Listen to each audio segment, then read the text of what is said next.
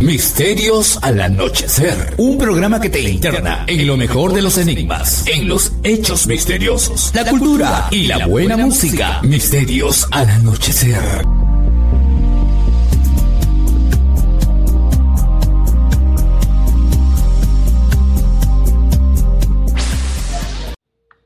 ¿Qué tal amigos? ¿Cómo están? Bienvenidos a una edición más de Misterios al Anochecer. Aquí al habla, como tantas otras veces y esperemos que tantas otras más hayan en el futuro, Fernando Chapi Martínez, con lo mejor de los enigmas, los hechos curiosos, aquello que no siempre tiene una explicación y también por supuesto su buena dosis de música. Como en muchas otras ocasiones, pero siempre con nuevas sorpresas, con nuevas temáticas, recorriendo senderos desconocidos dentro de lo ya inexplorado, ¿no? De este mundo y de sus enigmas y misterios, pues hay un nuevo invitado. Él no estaba anteriormente en el programa, así que pues le envío un gran saludo y nos va a contar su historia José Carlos García Almeida. Resulta que en el programa ya he tenido anteriormente a Miguel Pedrero y también este a Carlos Gabriel Fernández, que tienen pues desde hace ya algunos meses protagonistas de lo insólito, un podcast que les recomiendo, que lo pueden encontrar en la plataforma Evox y donde ellos, como el nombre lo indica, pues entrevistan a distintas personas que han tenido encuentros con lo inexplicable. Y uno de los primeros, por no decir el primero de, de la lista de los entrevistados fue justamente José Carlos, comentando un hecho que aconteció en la Amazonía, en la Amazonía venezolana concretamente, pero ya nos lo comentará. ¿Qué tal, José Carlos? Bienvenido. Gracias, gracias, Pedro, gracias. Este, saludos a, a, todos tus oyentes, tus seguidores, y un placer estar en tu, en tu programa. El gusto es mío, estimado José Carlos. Tú actualmente te encuentras en las Islas Canarias, me decías, pero tú eres de Venezuela, ¿no es así? Sí, a ver, te explico. Yo, yo me encuentro en las Islas Canarias, correcto. Yo nací en Galicia, en España. y, lo que pasa es que me llevaron con tres meses de nacido para Venezuela. Eh, mis padres emigraron cuando emigraron y después me llevaron a mí con tres meses de nacido. Pues. Lo que pasa es que hubo unas circunstancias de que a los seis meses en Venezuela a mí me secuestraron, me robaron, qué sé yo. Bueno, total de que estuve dos semanas perdido y gracias a una señora que estaba cerca de la chabola esa del rancho allá arriba en el cerro, eh, eh, donde me tenían, escuchó llorar, me escuchó llorar, entonces claro, se asomó por un hueco ahí del ranchito y, y me vio, entonces claro, ella tenía bronca con esa, con esa señora, con su vecina, tenía mucha bronca.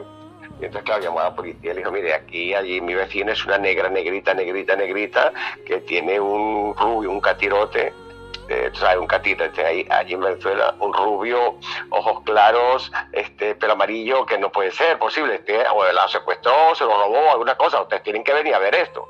Y aparte que ese niño no para de llorar y no para de llorar, entonces, claro, efectivamente la policía fue, me, era yo, me, me devolvió a mis padres, que tenían ya la denuncia hecha hacía dos semanas. Y como llama, mi madre se asustó tanto que me regresó otra vez para, para España. Con ocho meses me, me dejó en España con mi abuela, eh, en Galicia, y ella se regresó otra vez a Venezuela con su esposo, con mi padre. Total de que yo me quedé con mi abuela y yo no conocía a mis padres. De hecho, con ocho meses ni, ni me acordaba de nada. Mis padres para mí eran mi abuela y mis tíos. Y cómo se llama, pero cuando tenía, me pasaron una serie de, casos eh, siendo, siendo muy niño, ¿vale?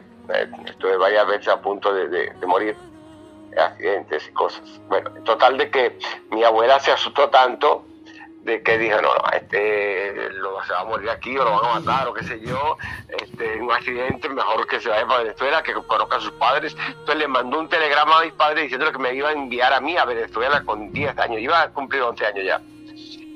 Y claro, yo, yo no quería ir, yo no quería ir, yo me enfermé y todo en el aeropuerto. Tuvieron que llevarme un médico. Claro, el médico dijo, mira, el chico no tiene nada, lo que pasa es que tiene unos nervios terribles. ¿Qué le pasa? Entonces, mi abuelo, le dicen mis tíos, que eran los que me al aeropuerto, no lo pasa que él va a, Sudamérica a visitar a sus padres, él no los conoce, viaja solo, y entonces, claro, el chico no quiere ir, no, no, yo no quiero ir, entonces me dijeron, no, mis tíos me dijeron, mira, vas a ir, los visitas, conoces a tus padres, conoces a tus hermanos que tienes allá y te regresas. ¿Seguro? Sí, seguro. total que me engañaron, me montaron en ese avión. De hecho, llegué a, Caracas y, nadie me estaba esperando porque el telegrama parece que nunca llegó. Y, ¿cómo se llama? Y estaba solo en el aeropuerto. Y bueno, me busqué la vida para, para eh, gracias también a un taxista español que estaba allí, que fue el que me vio solo y me dijo, ¿qué haces aquí? Y le, expliqué y entonces, claro, me, me agarró en el taxi, me dijo, ¿tienes alguna dirección, algún teléfono? Algo? Y yo, sí, yo tenía la dirección de mis padres y la dirección de un paquete que tenía que dejar en Caracas a unos tíos políticos. ¿Y cómo se llama? Y, bueno, el, hombre cuando me dice lo del, le di la dirección de mis padres, me dice, estás loco, esto yo no te puedo llevar, que no sé qué, tal, esto es muy lejos. Yo pensé que eh, tenía que haber agarrado otro avión o qué sé yo. Entonces me iba a ir, me iba a regresar otra vez para el aeropuerto para, para irme de nuevo porque dije aquí me equivoqué de país y entonces me dice me dice el hombre me dice y tú tienes otra dirección otro sitio y le decía sí entonces claro yo abro la maleta que tenía y le doy el paquete el paquete tiene una dirección y me dice ah bueno yo a este te puedo llevar me dice este queda una hora y media de aquí yo te puedo llevar y bueno, me llevó, después estos tíos políticos le pusieron un telegrama a mis padres y mis padres a los tres días sí me fueron a buscar. Pero el problema es que yo no me adaptaba, yo no lo conocía a ellos, tenía 11 años, tenía eh, eh, eh, cuatro hermanos y, ¿cómo se llama? Y la verdad que me sentía mal en esa casa, me, eso era mi casa, de estar solo, ser prácticamente como único hijo, ser el consentido de todo el mundo, ser el consentido de mi abuela, de repente me siento en una casa donde hay puros celos que, que, quién soy yo, ¿entiendes? Entonces claro. me, me sentí un poco mal y lloré mucho, por cierto, lloré mucho, pero no me querían dejar venir. Que no, que no, que este es tu casa, tienes que quedar aquí, tienes que quedar aquí. Bueno, ¿qué hice? Bueno, pues contrarresté todo eso con amigos. Yo tenía unos, mm, me hice muy, buenos amigos. Eh, de hecho, me peleé mucho, porque yo me peleé mucho, mucho en colegio, me llamaban español y yo era golpe con todo el mundo. Yo me, me, peleaba con todo el mundo. Pero conocí unos amigos donde eh, el, el padre era español y era asturiano y, yo y el hijo de él éramos muy amigos. Entonces el padre era un explorador, era un gran conocedor de las selvas. Él trabajaba en cartografía nacional haciendo, ¿sabes?, la frontera entre Brasil, Venezuela, la, eh, eh, Colombia, la Guyana inglesa. Bueno, entonces cuando yo tenía 15 años más o menos me dijo que si quería eh, mi hijo, el hijo de él, mi, amigo Fernandito, me dice, José Carlos, ¿por qué no vienes con mi papá para, para que hagamos de exploración y tal? Le dije, no, ¿cómo voy a ir de exploración? Sí, vale. Yo le digo, entre claro, le dijo, y el señor Fernando me dijo a mí, sí, sí, vale, ¿cómo no? Pero en casa que le, dije a mis padres, y padres me dijeron que estaba loco, que no, que eso nada, que cómo ir para hacer con este, un señor, que no sé, no, no, pero mi amigo Fernandito, no, no, no, no. Claro, el señor Fernando fue a hablar con mis padres y le digo, mire, señor, va con mi hijo, yo soy un hombre responsable, conozco bien dónde voy, a ellos no los voy a meter para ningún sitio de peligro, ellos vamos a estar en, una, un caserío indígena, una tribu de indios que son muy, muy, que, ¿cómo se llama? Son muy dóciles, que no tienen peligro ninguno, más bien los indios lo van a cuidar a ellos y no va a haber ningún peligro. Por favor, no venir tanto. Total de que lo convenció y me dejaron ir. Mira, Fernando, desde esa vez desde los 15 años, yo descubrí un mundo, créeme, que era mi mundo. Yo ahí entendí por qué a mí me pasó todo eso y tenía que haber regresado a España y no criarme con mis padres y después regresar a Venezuela y no querer estar con mis padres y no hacer mi vida.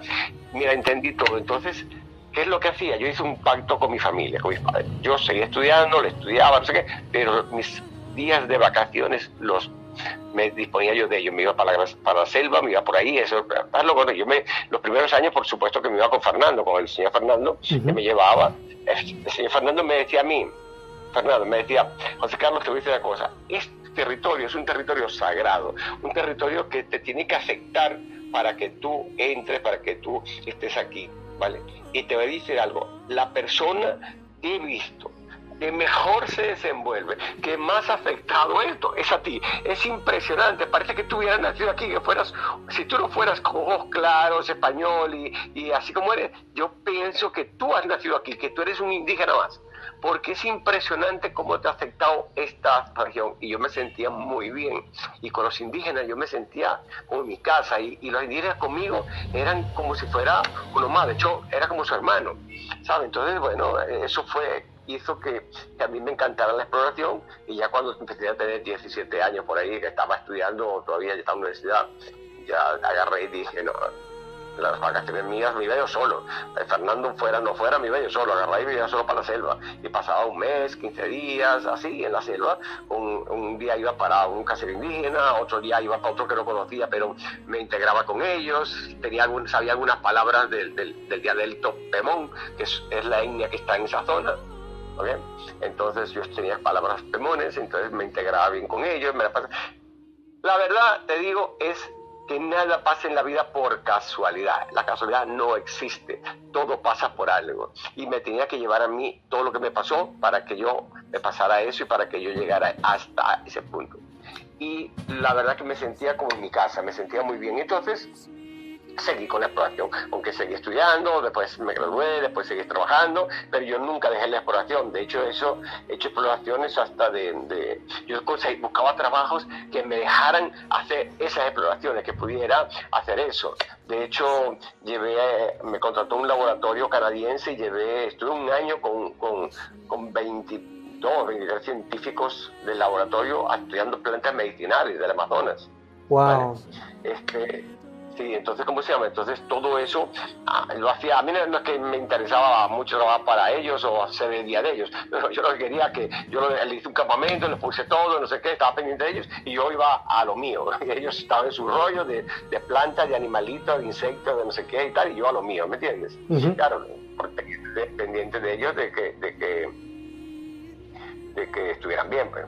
Bueno, total de que me dediqué a eso y todo, después ya seguí toda mi vida, muchos años, eh, hasta hace hasta el 98 que me vine para, para España, en el año 98 me vine para España, eh, pues estuve más de 30 años explorando la selva del Amazonas, pero no la selva del Amazonas solamente venezolano, que la exploré mucho, exploré mucho la selva de, de la Guyana inglesa, que es una selva muy muy, pero muy cerrada, es una selva del Amazonas yo creo que es una de las selvas menos exploradas, la Guyana inglesa.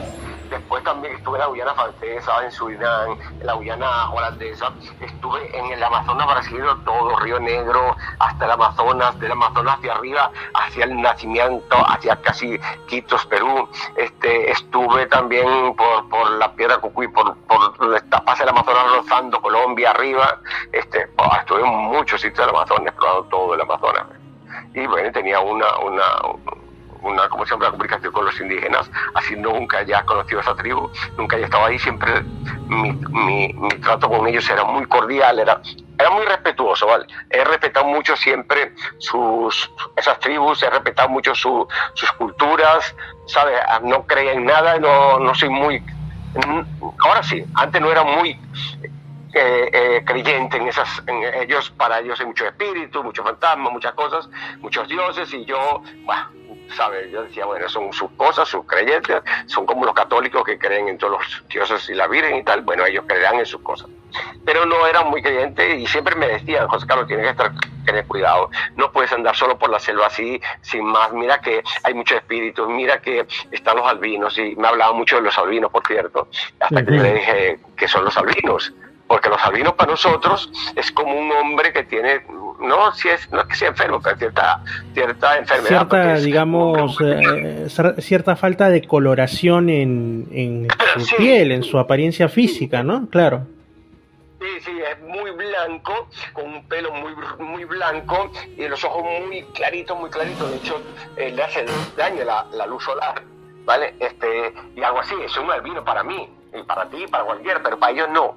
Para ellos era otra cosa, eran como unos espíritus. Los albinos eran unos hombres, unos seres. Ellos decían, no, no, es como un fantasma, José Carlos, unos espíritus que andan por la selva. Pero yo nunca, yo he andado mucho por la selva, esto, pero ponte en cuidado. Lo que pasa es que ellos a lo mejor contigo están bien y no tienen problema porque tú eres muy respetuoso, pero ten cuidado, me decían. Pero, pero pues son los albinos, pues, ellos me decían, no, los albinos son unos seres altos, grandes, eh, así rubios, este, pelo amarillo, eh, eh, blanco, no sé qué, bueno, total, de que me la escribían, me decían que tuviera cuidado, pero nunca, nunca hice mucho caso hasta que me los encontré, hasta que me los vi de frente.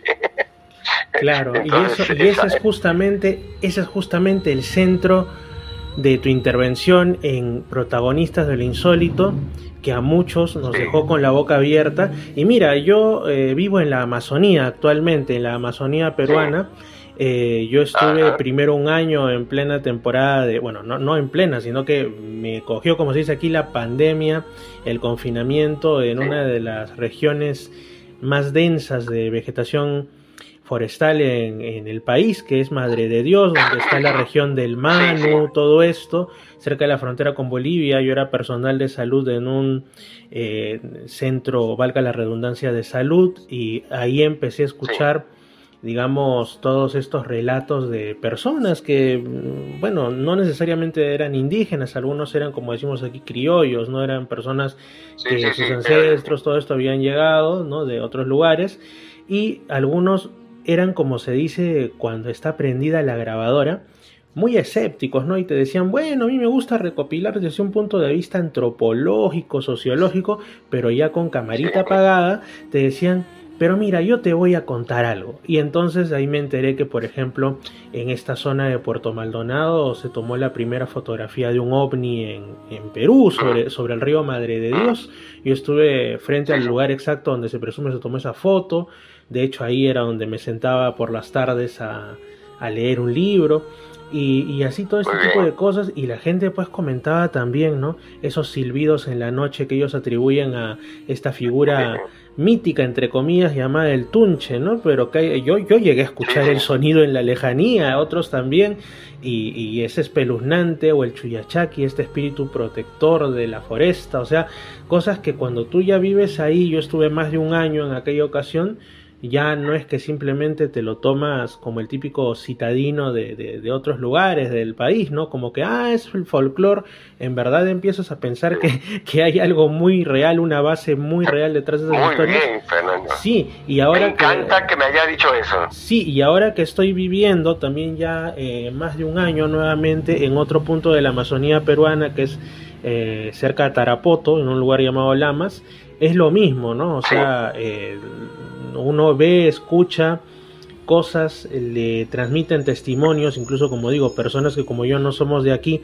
pero que, o sea, ellos te dicen, ¿no? También así de manera sin grabación, ¿no? Porque muchos son pues personal de salud, personal de cosas que no, no, tienen ciertas reticencias, pero te dicen, oye mira, tal día yo regresaba en la moto y vi una sombra que se me cruzó, o sentí tal cosa, o vi algo en el cielo, una distorsión del espacio-tiempo, por decirlo de alguna manera, y te lo está contando alguien que no tiene nada que, que, ganar, que en realidad no quiere ni que lo graben porque tiene temor ya sea de la experiencia o de que alguien lo escuche y tú dices qué está pasando aquí. Incluso el caso, recuerdo muchísimo de una, una jovencita de 15 años, probablemente 15, sí, tenía 15 la chiquita, y que ella contaba que cuando tenía 12 pues había tenido junto a sus abuelos que eran indígenas y no, no conocían nada de esto, un encuentro con una luz en medio de una carretera, una luz que ella describió como si fuera un ángel, entonces yo me imaginé pues que era una figura antropomorfa y en realidad era como una especie de esfera luminosa giratoria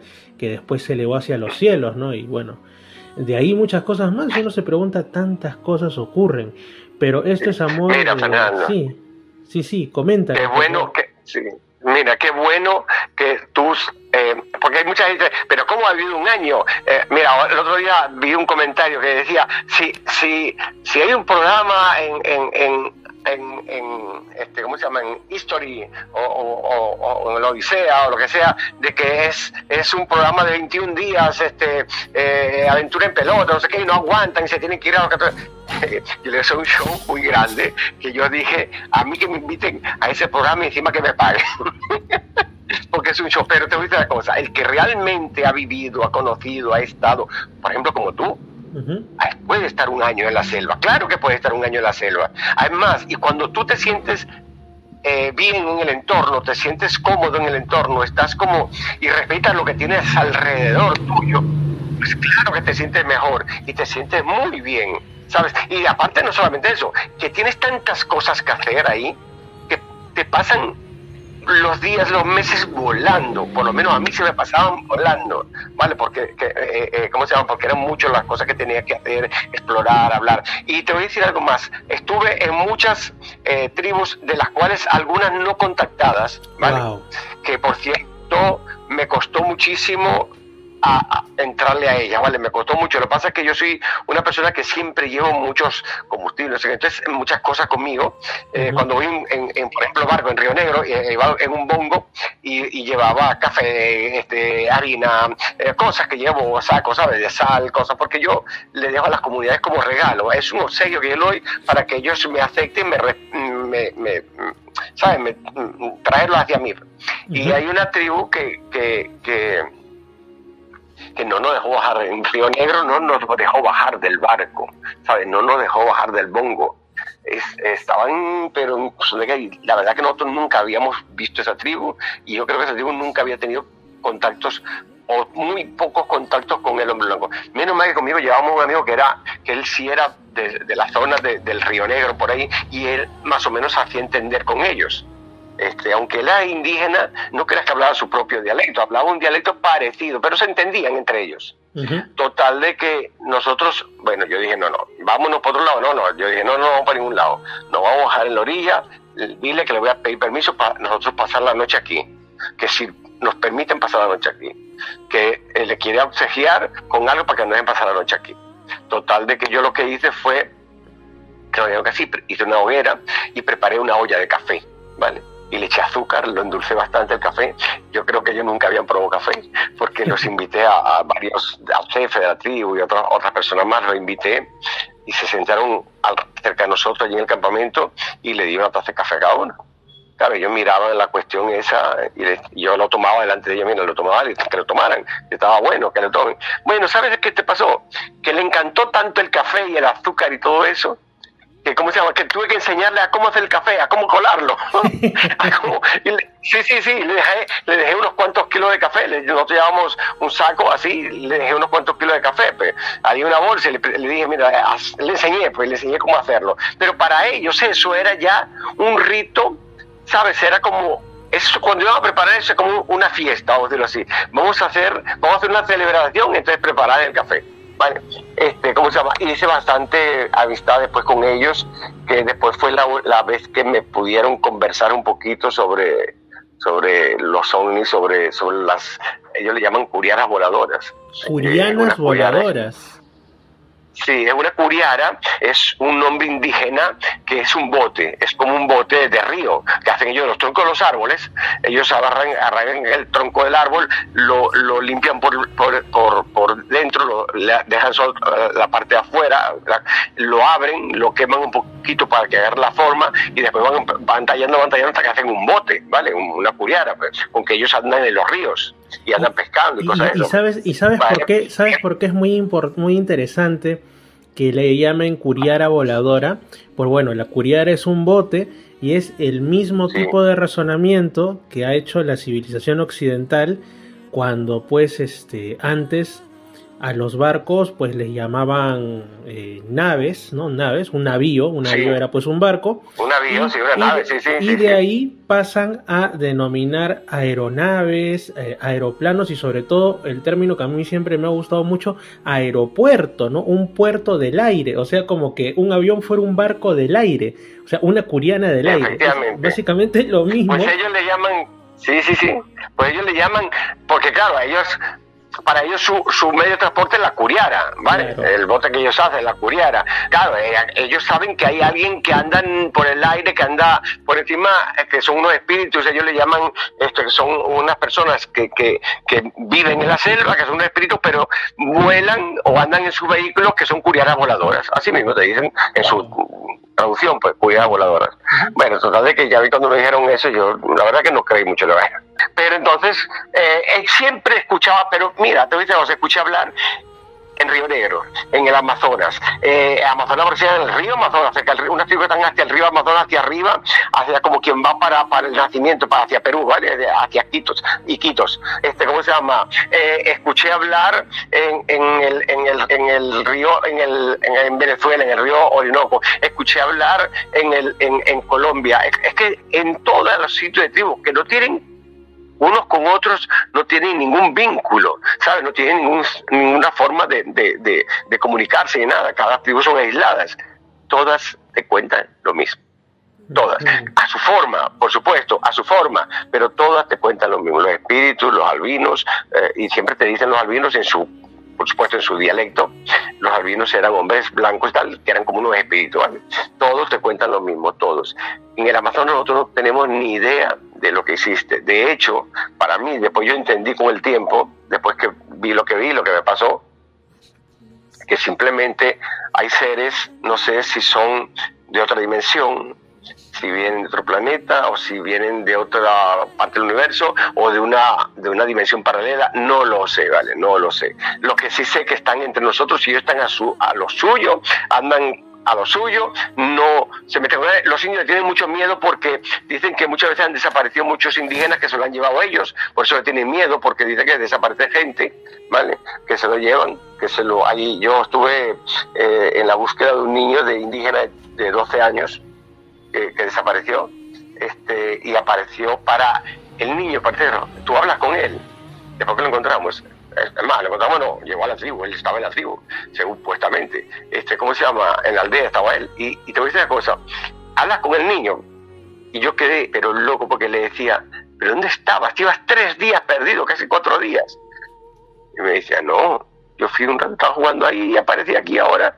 Pero como que aparecía, para él habían pasado unos minutos. Él dice que llegaron este, estos, estos, estos seres, esto, esta, estos seres, estos, lo que llaman ellos los, los espíritus estos, lo montaron en su curiada voladora, que pasó por encima del poblado con la curiada voladora, que vio el poblado abajo, que lo pasearon, que se portaban muy bien, que, que le dieron hasta comida y todo, que no sé qué y tal, y que para él habían pasado unas, unos minutos, unas horas. Él, él, él, decía que habían pasado tres días, estaban preocupados por él. Y él se quedaba mirando como diciendo, no, pues sí, y no se lo creía. y pasaron tres días, ¿sabes? Tres días. Para el niño no, para el niño habían pasado unas horas, pues. Bueno, eso lo, vivimos nosotros. Y después, sí, conseguí unos criollos, eh, eh, de cual de dos me hice muy amigos porque era uno es médico y dejó la medicina para dedicarse a la exploración, dedicarse al estudio de esos fenómenos en la selva. Era una persona que también le amaba mucho, pero él lo hacía por el estudio de esos fenómenos. Él era un fiel creyente, de hecho tiene muchos libros. Roberto, Roberto se dedicó a eso mucho. Y yo a Roberto lo respetaba mucho, lo quería mucho, aunque al principio no estaba muy de acuerdo con él. ¿vale? Porque era demasiado fanático este, con la broma de los partidos voladores, con los extraterrestres, con no sé qué, y, y yo digo, bueno, este, pues habrá algo, porque yo creo que, que no estamos en el universo, le decía yo a Roberto. Pero Roberto, coño, tanto lo puede decir, José Carlos, y aparte de esa cosa, tú eres un privilegiado, me decía. Tú no te das cuenta, pero eres un privilegiado, te cuidan, andas en la selva, te protegen, no te pasa nada, no sé qué, nunca has tenido un percance, ¿por qué? Porque te protegen. Pero bueno, será, pero no creo que sea así tampoco tanto. Hasta que, Fernando, te voy a decir una cosa, me encontré con ellos, ¿vale? Y cuando me encontré con ellos te das cuenta que dices, joder, no puede ser. Pues sí existen. Y cuando los ves, dices, no puede ser. Mira, yo te voy una cosa. Estaba, iba yo de Venezuela hacia Brasil por la carretera, una carretera de, tierra que atravesó toda la gran sabana, el Amazonas, que está frente a los tepuis, pasa entre, entre varios tepuis. Bueno, los tepuis te quedan a kilómetros de distancia, pero lo ves perfectamente porque es una sabana bellísima. Y entonces iba yo, eran como las del carácter de la tarde, iba yo hacia Brasil y cómo se llama y de repente me quedé viendo el Roraima el, el, el, tepuy este es, es dos, dos tepuy, el Kukenan y el Roraima, son dos tepuy que están, lo pueden buscar en internet, son, son gemelos, va a decir, son gemelos, pero es el yin y el yang, es lo bueno y lo malo. El Roraima es lo bueno y el, y el, y el Kukenan es lo malo, le tienen los los indios tienen miedo, es el, el tepuy de la muerte. En cambio, el Roraima le llaman la madre de las aguas, es, es el bueno, ¿vale? Total de que me quedé mirando cuando iba hacia allá y entre los dos tepuis estaba saliendo una bola como anaranjada, así brillante, pero no, no te afectaba los ojos, no te, los ojos no te, no, no, no, no te, no te escaldilaba, pues tú lo podías mirar y, y, estaba subiendo entre los dos tepuis. Debía ser tan grande que, que subía muy lentamente, como, como si fuera para no pegar entre, entre las paredes del tepuy. O sea, la pared, el tepuy tiene unas paredes en caída libre de mil metros aproximadamente, ¿vale? Ellos, los tepuy están a tres mil y pico metros de sobre el nivel de mar, 3.200, 3.400 metros sobre el nivel de mar, y después tiene una pared vertical totalmente, aproximadamente mil metros, por eso el Salto Ángel, eh, el Allende Puy tiene ese salto, el salto más grande del mundo, de mil, de mil metros de caída, pero después sigue para abajo, pero como especie de, como si fuera una montaña, bajando con una pendiente de ya de vegetación, de muchos árboles, pero desde ahí hasta los mil metros de altura es una pared granítica sin nada de vegetación impresionante, ¿vale? Total de que yo me quedo mirando y veo la bola. Y de hecho, yo pienso, digo, joder, se está metiendo, se está saliendo el sol. Porque a esa hora se está metiendo, está saliendo el sol. Yo me quedé mirando ahí, me paré a un lado y me, bajé del coche, caminé un poco, que era como especie de una montaña ahí, de una, de una, de me senté en la piedra a mirar y no estaba saliendo. Pero coño, ¿cómo va a ser el sol si el sol lo tengo a mi espalda? Decía yo el sol está allá a mi espalda, el sol se estaba metiendo porque era las tres y pico, cuatro de la tarde, sabes que allí el sol a las, a las cinco o seis de la tarde ya casi está oscuro. Claro.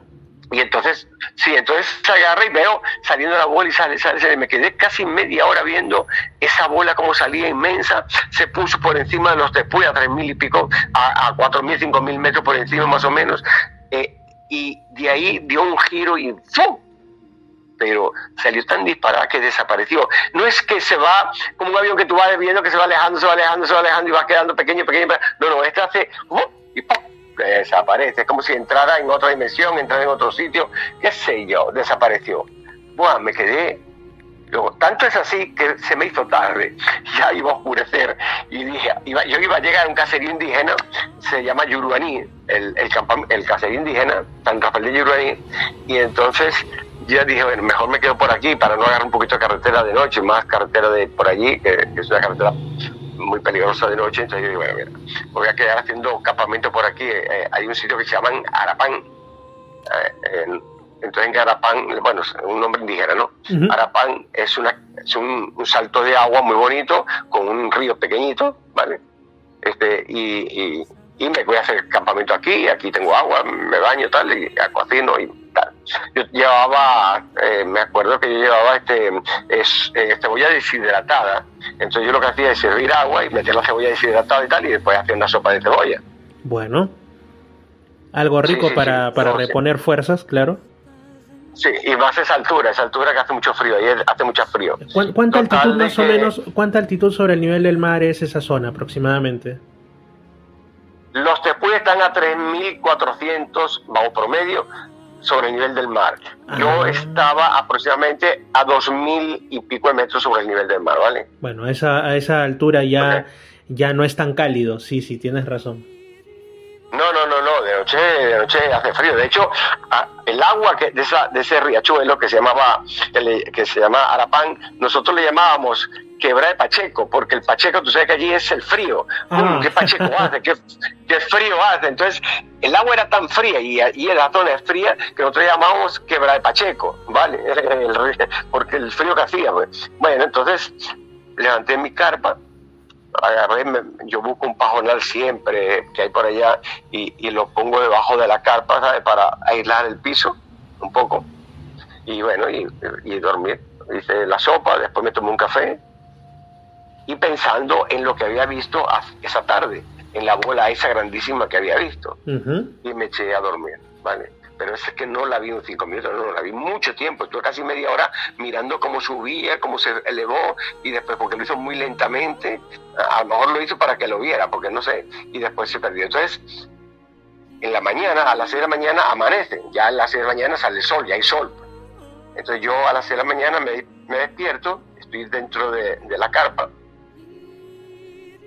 y cómo se llama, y estoy pensando, joder, los indios ya andan por aquí cerca cazando, por aquí andan los indios, porque sentía que me estaban mirando, sentía que alguien estaba cerca mirándome tenía un presentimiento de que alguien, tú sabes cuando como alguien te está mirando. Claro, tienes esa, esa sensación incómoda, como casi de opresión alrededor tuyo, ¿no? Como, como que hay... Efectivamente. Sí, sí, sí. Efectivamente. Y, y, y, y, para los oyentes, pongámonos en contexto. Si eso incomoda cuando estás en la calle de una ciudad porque piensas que te van a robar o que hay algo extraño, o, imagínense ahora en plena selva, donde pueden ocurrir tantas cosas y nadie se entera, como decimos. Entonces, sí, sí, sí, coméntanos más, por favor, amigo.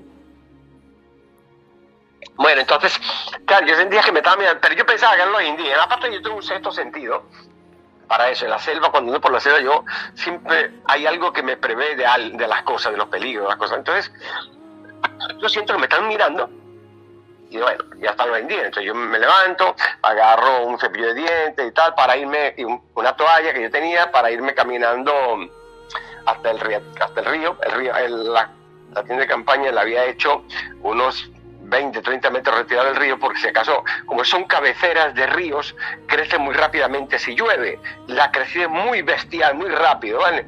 Eh, puede estar, si tú no tienes precisión de, alejarte un poquito, de hacerlo un sitio más alto, lo que sea, te voy a decir la cosa, puedes navegar fácilmente de noche. Bueno, total de que yo estoy separado, lo hice en un sitio separado y tal.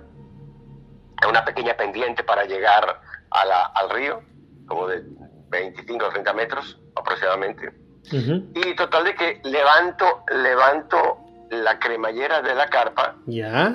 La carpa pequeña, sí, sí, una carpa pequeña. Y cuando saco la cabeza, veo, pero mi vista se fue hacia allá. Veo que después del río, al, pasar el río, hay una colina, ¿vale? Una colina como de 50 metros hacia arriba, así. Y arriba de la colina, ¿ok?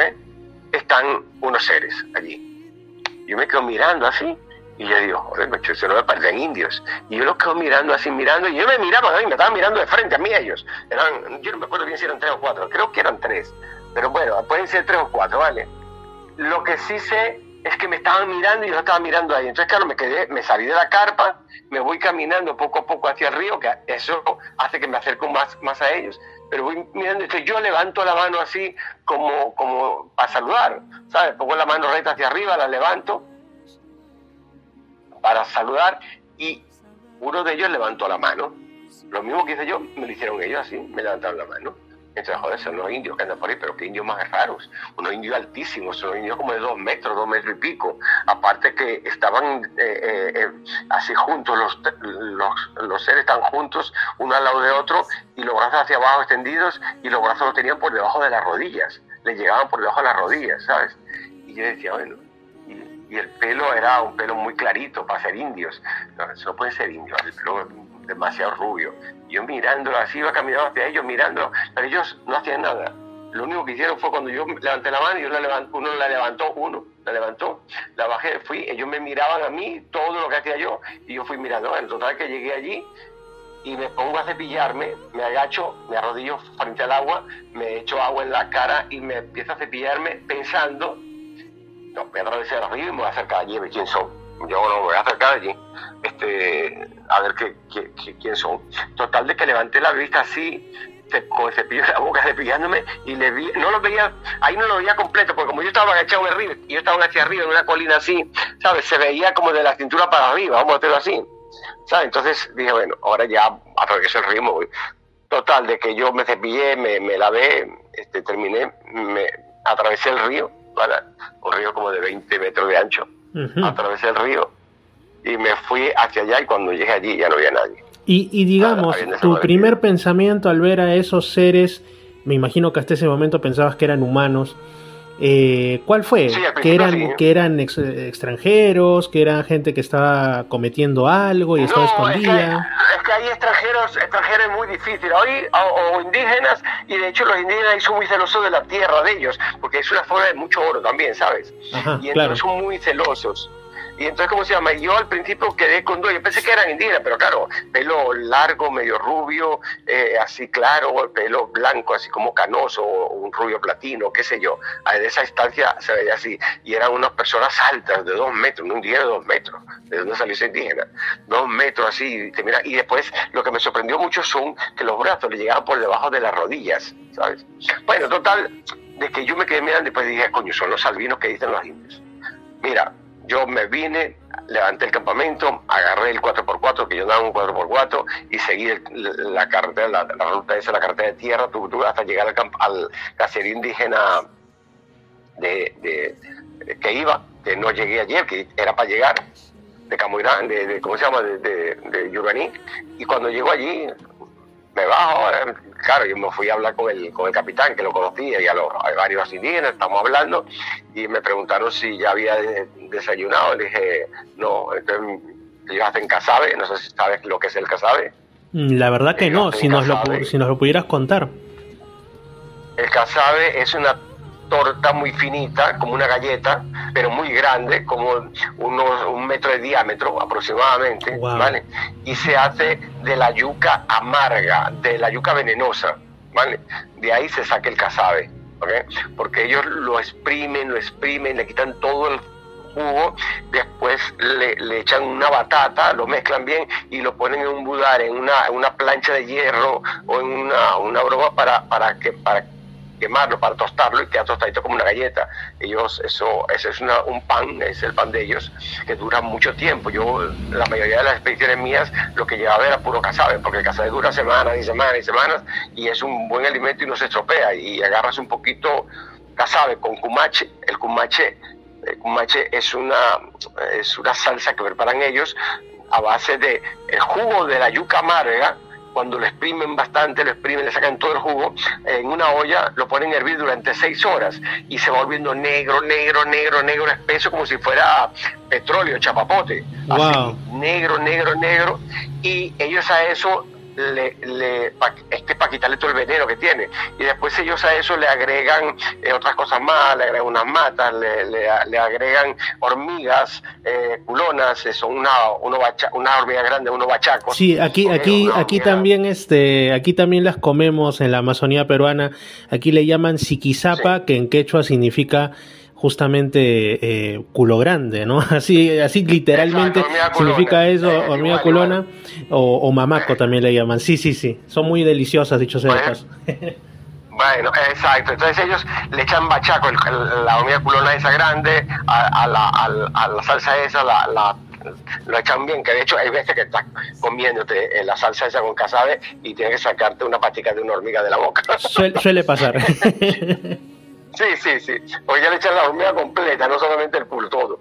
Bueno, y le echan un pescado seco, que ellos son pescaditos pequeñitos, allí no hay pescado grande, son pescaditos que miden 5 centímetros, 6 centímetros, que hay en los riachuelos por allá, pues son riachuelos muy vírgenes, muy, que son nacientes, y el, pescadito pequeño, entonces ellos lo secan, el pescado eso lo secan, y después lo rayan y se lo echan. Bueno, total es que preparan una pero es muy picante, muy picante, eso pica, bueno, es, que, yo quisiera ver un mexicano tomándose esa, esa salsa.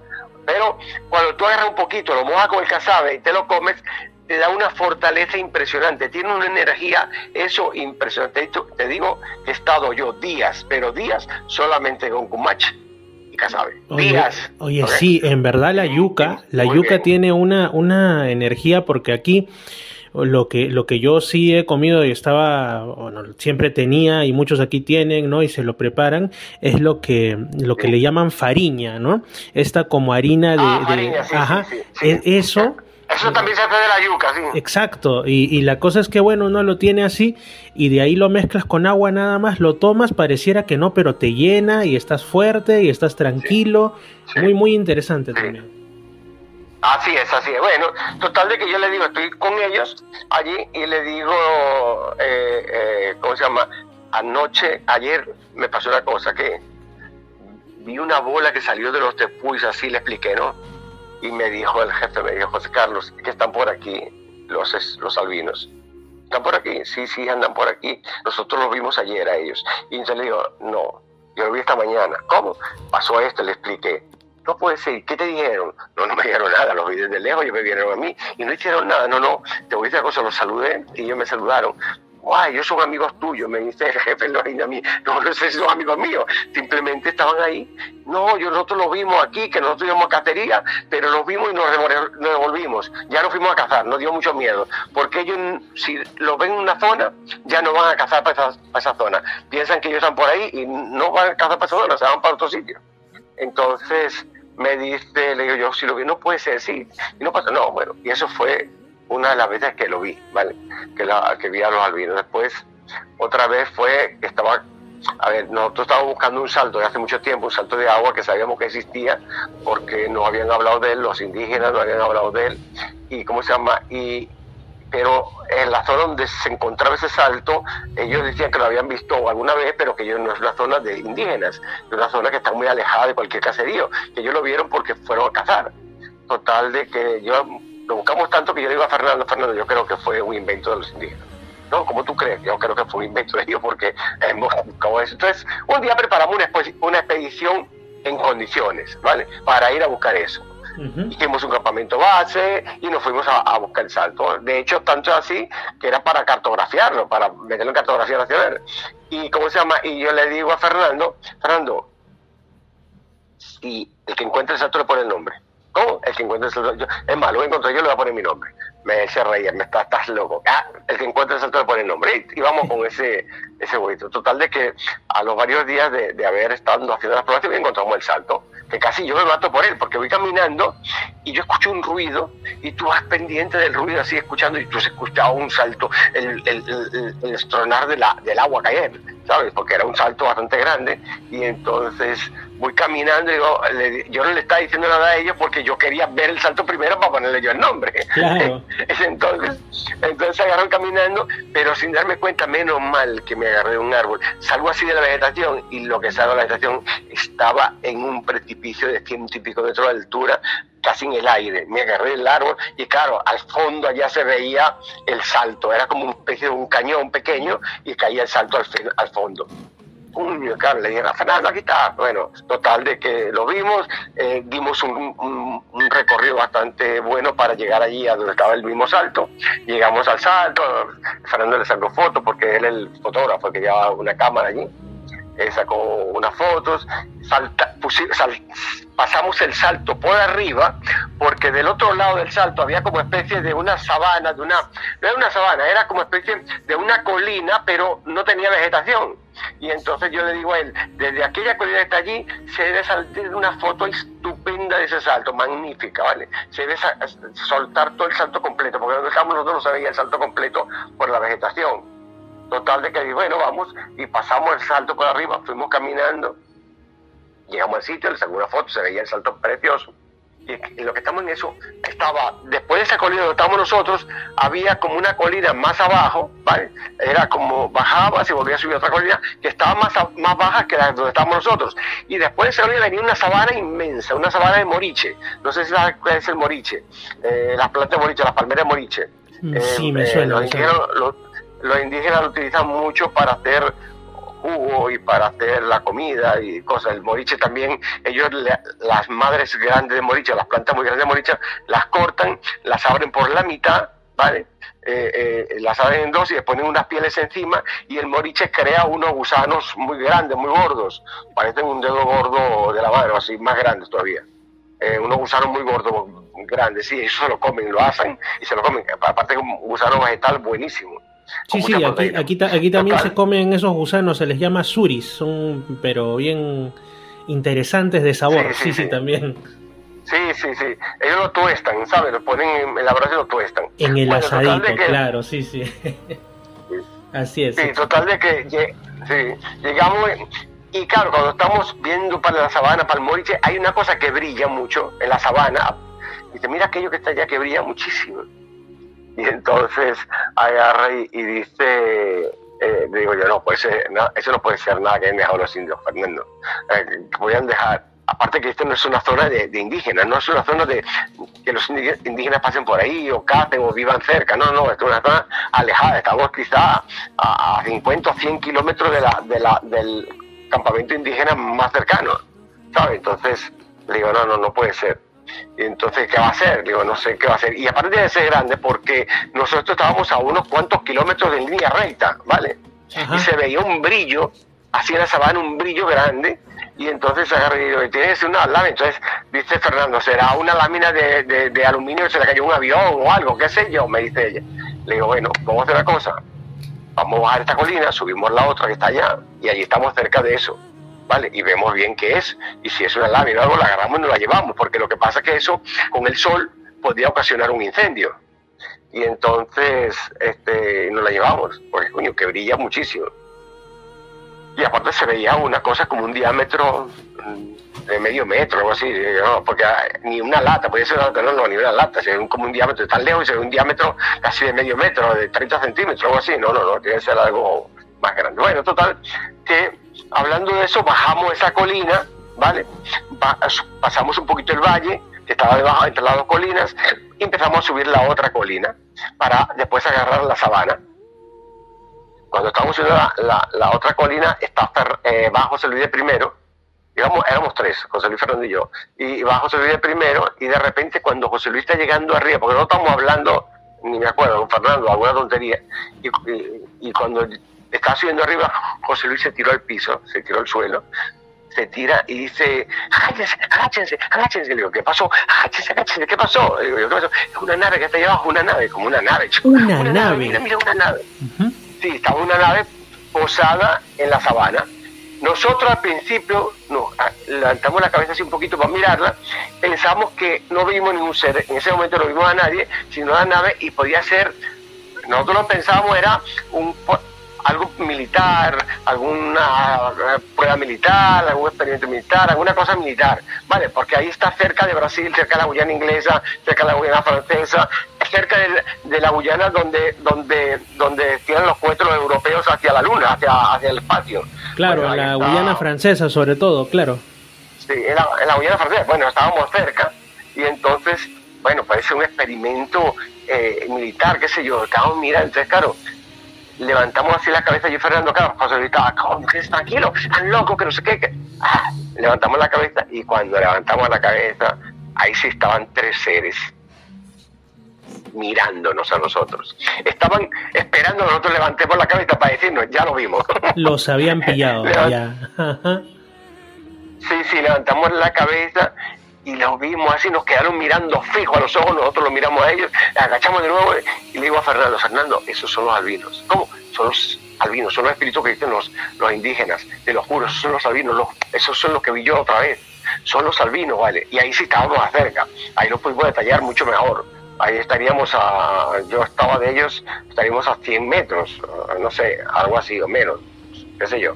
Bueno, y aparte de la sabana, un día clarísimo, el sol, eran casi el mediodía, y entonces se agarra y, y, le, y Fernando, este, José dice, ¿cómo que lo albinos? Estás loco, gente, tranquilo, no se meten en rollos. Entonces, que le digo a Fernando, no, eh, miramos de nuevo y de verdad estaban allí y, y le digo, mira, son los albinos, pero ve el, tipo de nave, no esa nave nosotros nunca la hemos visto, esto no es una nave de avión. ¿Y cómo despega? Eso despega hacia arriba, porque ¿cómo despegó? Eso no es un aeropuerto, es una sabana con muchos moriches, o despega vertical o no despega. Le digo yo a Fernando, y en esa discusión que tenemos, le digo yo a Fernando, agachado, tirado en el suelo, le digo yo a Fernando, mira, yo no sé ustedes, yo me voy a levantar y voy a bajar hasta allá abajo. ¿Cómo? No, yo voy a José Carlos, estás loco. No, no, no, no, no, yo voy a bajar, yo quiero bajar, quiero ver qué, qué es eso y quiero saber qué es. Y si me, y si me llevan, ya saben dónde estoy, en otro planeta. Le digo así, pero yo soy jodiendo, ¿no? Le digo, si me llevan, ya saben dónde estoy, en otro planeta. Así que yo voy a parar, pero en lo que me levanto, ya la nave está despegando. La nave se levantó digamos que digamos que te quedaste con las ganas de conocer el mundo de los albinos. Sí, me quedé con las ganas, sí. No era, mira, no era, mira. Entonces, ¿cómo se llama? Vimos cómo levantó la nave y de repente hizo ¡pum! y se perdió. Pero es que siempre, nunca yo vi que se perdiera, que a mucha velocidad, nada. Si no hacen un, un como una velocidad muy rápida y ¡pum! y desaparece, ¿sabes? Como si se metiera dentro de algo que desaparece, no sé, algo así. Vale, entonces, este, entonces, bueno, total que nos quedamos ahí un rato y, increíble, no sé qué, no hablemos de eso con nadie porque van a pensar que estamos locos, no, no, no, que piensen lo que da gana, yo sé lo que vi, de ellos, a mí me da igual y es parte de los, los indios tienen razón, es que me lo han dicho mil veces, tienen razón, decía yo, los, yo lo he visto, bueno, total que ya los indígenas, cuando después que me hablaban a mí de ellos, es que les sacaba yo conversación, es que empecé a creer y después les sacaba más información a los indígenas, ¿sabes? Y yo le dije, y yo le contaba a ellos lo que había pasado, lo que había visto, lo que había, lo que había hecho. Después ellos un día me contaron que para Tepuy, para Tepuy es un Tepuy muy misterioso, que estuvo la NASA tratando de, de estudiar, lo estuvo estudiando la NASA, científicos de la NASA, estuvieron varias semanas allí y estuvieron dándole vuelta alrededor del Tepuy para poder escalarlo. El, el, el Tepuy debe tener una superficie arriba, más o menos, de unos 70 kilómetros cuadrados aproximadamente. ¿vale? Es muy grande y los, los científicos acompañados por los indígenas como guía, como, como guía y como, como, como cargadores que han contratados, fueron a, tratar de, escalar este apoyo. Y entonces los indígenas que fueron con, con, los con los con estos con los de la NASA me dijeron, "No, nosotros llamamos unos americanos que querían subir, pero no pudieron. Tuvieron ahí casi dos semanas dando la vuelta al Tepuy buscando la forma y no pudieron subir." No hubo forma de que subiera. Yo nosotros lo dijimos que eso era eh, la, la, vivienda de los dioses, que ahí vivían los espíritus, vivían los dioses que no podían ir, pero ellos no, nos hacían caso. Bueno, total de que ellos, lo de la, lo de la NASA, este, en ese Tepuy, bueno, que intentaron después con helicóptero, porque ellos contrataron en la frontera con Brasil, hay un, helicóptero que trabaja allí de, selva, que es Raúl, aparte conoció a mí, ahora vive en Estados Unidos. Raúl, eh, eh, ¿cómo se llama?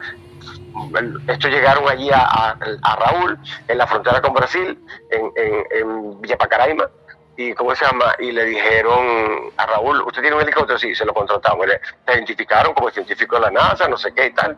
Y le dijo, ¿para dónde quieren ir? Entonces este, le dijo, no, queremos ir a para Tepuy. Entonces le dijo, no, para a Tepuy no se puede, Raúl. ¿Por qué? Porque es muy difícil, no sea, nunca se ha eh, llegado arriba, nunca he podido bajar con el helicóptero. Lo hemos intentado muchas veces, pero es imposible. No nos deja, el Tepuy se tapa y no nos deja.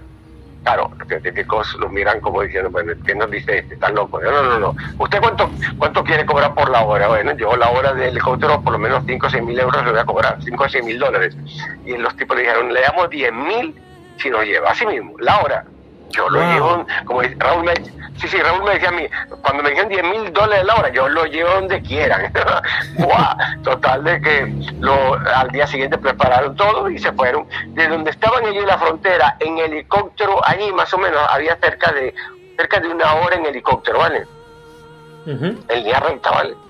Y entonces me dice Raúl que vale, que fueron, pero que ah, cuando estaban llegando ya habían tapado, el Tepuy estaba tapado con una neblina muy fuerte, es una nube que se le coloca arriba, muy espesa, muy espesa, que es imposible bajar, es imposible. No, no, y el Tepuy arriba tiene una topografía bastante difícil, de muchas piedras, grietas, huecos, no sé qué. Hay que, hay que ver muy bien dónde vas a caer para poder bajar con el helicóptero, si no, no puedes. Total de que estuvieron un rato dándole vueltas por arriba, alrededor del Tepuy, buscando un sitio donde y no había forma. Y se tuvieron que regresar y, y entonces Raúl le dije, mira, no hay forma. El Tepuy se tapa, pero siempre está así. Y si no está así, cuando usted llega va a estar así, le dice Raúl. Entonces, claro, ellos me dicen, bueno, ya va, vamos a hacer otra más. Déjenos llamar a nosotros a Estados Unidos. Llamaron, tenían eh, un teléfono satelital. Llamaron, llamaron a Estados Unidos. Eh, le dijeron en Estados Unidos la fecha, hora y día que tenía que ir, que iba a estar el cielo totalmente transparente, claro, que no iba a haber ni una sola gota de nubosidad, que el cielo iba a estar azul, no sé qué. Total, que le dieron los parámetros y dijeron, mira, eh, por este mañana vamos a, ir allá que va a estar el cielo en condiciones para poder llegar arriba. Vale, Raúl, digo, vale, como ustedes quieren. Lo llevo y Raúl me dice, sabes, me extrañé mucho porque llegando al Tepuy, que ya veías el Tepuy a lo lejos, ¿sabes? Veías el Tepuy, a, no sé, estás a, dos o tres kilómetros eh, por encima, y estábamos por encima del Tepuy, yo estaba como a cuatro mil metros y veía el Tepuy allí, y ¿cómo se llama? Y, estaba despejado José Carlos, totalmente. Yo quedé loco, ¿cómo sabían estos tipos que iba a estar totalmente despejado? Totalmente despejado y el cielo azul, azul, azul, sin una sola gota de nube y en lo que estábamos llegando, José Carlos, que nos faltaba quizá 500, un kilómetro para, para estar arriba del Tepuy, empezó a cerrarse, a cerrarse, a crearse una nube como densa, encima del Tepuy empezó a crearse, a crearse, a crearse, a crearse, a crearse una nube densa, densa, densa, densa, cubrió todo el Tepuy y se acabó, no pudimos hacerlo. Imagínate que los, los tipos estos de la NASA, los científicos decían, no puede ser increíble, pero ¿por qué pasa eso? Y Raúl decía, y yo qué sé, si ustedes son científicos no lo saben, lo voy a saber, yo le decía, eso pasa así, nadie puede llegar ahí arriba. Y claro, eh, entonces ellos es que no lo entendían, estaban como diciendo, claro, Raúl le pregunta, ¿por qué usted le interesa ese Tepuy? ¿Qué hacen ustedes quieren llegar. No, lo que pasa es que hay unas plantas especiales ahí arriba y unos animales que nos interesan. Animales, cualquier tepuy, toda la vegetación que hay en ese tepuy y los animales lo consiguen en cualquier tepuy. Es única en el mundo, es verdad. Es una vegetación única y unos animales únicos en el mundo. Pero los hay en varios tepuy. No, no, no, tenía que ser en ese. Y los indígenas, eh, anteriormente, cazando, ellos me dicen a mí que en ese tepuy ellos vieron cerca del Tepuy, ellos estaban cazando eh, al lado del Tepuy la sabana y, ven unos seres con unas con uno, con uno, bueno, ellos le llaman albinos, ven los albinos con unas como con unos cajones que brillaban mucho como si fuera aluminio y de repente una de las paredes del Tepuy se abrió ¿vale? y metieron la caja para adentro, se metieron ellos y se volvió a cerrar. Yo no creo. Es más, imagínate que yo le digo al jefe, se me cabró, se me enfadó y todo, porque yo le digo él, se puso enfadado porque él le digo yo, a ver, eh, Chanín, fumaste mucho yopo. ¿Qué te pasó? Y entonces me dice, José Carlos, tú sabes que no te burles, tú sabes que eso solo hacemos, lo hacemos en ciertos ritos y ciertas religiones. No lo hacemos a cada rato y no estamos de cacería y de cacería no lo hacemos, lo hacemos unos días antes de la cacería para ver dónde vamos a cazar y para que nos indiquen los espíritus dónde vamos a cazar. Y entonces, bueno, vale. Pero no, estamos perfectamente. Habíamos muchos eh, eh, compañeros que estábamos cazando y nos escondimos. Cuando lo, cuando lo vimos, nos escondimos, nos quedamos mirando, se metieron dentro del tepuy, se abrió la pared, se metieron, se cerró la pared del tepuy y volvimos a parar la pared de piedra, de granito, se cerró y nosotros fuimos hasta allí y ya no había nada y luego estaba nadie, la pared, no había pared, no había puerta, no había nada, sino la pared normal, y ellos se metieron, nosotros lo vimos. Bueno, entonces después cuando me dijo Raúl lo de los eh, de la, NASA que estaba allí, yo le dije a Raúl, Raúl, ¿sabes lo que me pasó? Que los indígenas me contaron a mí que, y le expliqué. No puede ser, sí. Joder, me echó algo, algún misterio tiene que tener este tepuy. Me dice, porque estos tipos están interesadísimos en tratar de subir el tepuy pero no pudieron, no, no, no, podido, nadie ha podido que yo conozca escalar ese tepuy, ¿vale? llegar arriba, nadie. Porque yo escalé, yo, yo estudié mucho, mucho tepuy, estudié el Roraima, me gustó mucho el porque a mí el Roraima es un tepuy para mí de los mm, eh, muy misterioso porque es donde más luces he visto. Es muy raro. Tú te vienes conmigo y nos ponemos, estamos en línea recta, ponte a unos, eh, no sé si son 8 o 10 kilómetros aproximadamente en línea recta, en una zona que se ve perfectamente el, el Roraima. Y de noche nos sentamos a verlo y vas a ver un montón de luces, como si fueran luciérnagas, saliendo, entrando. Sí, sí, sí. Pero una luciérnaga a tantos kilómetros no la vas a ver de noche. ¿Me explico? Claro. Pues, eso tú vas a ver unas luces que parecen como luciernas, eh, las pequeñas, eh, y, entrando y saliendo del tepuy y, con una actividad fuertísima. Pero eso lo han visto, lo he visto yo, lo he visto mucha gente. Eso es normal verlo de noche. Es muy normal ver ese movimiento que hay allí. Y por eso yo estudié tanto el Roraima, por subí, lo escalé. Muchas veces tiene dos puertas astrales.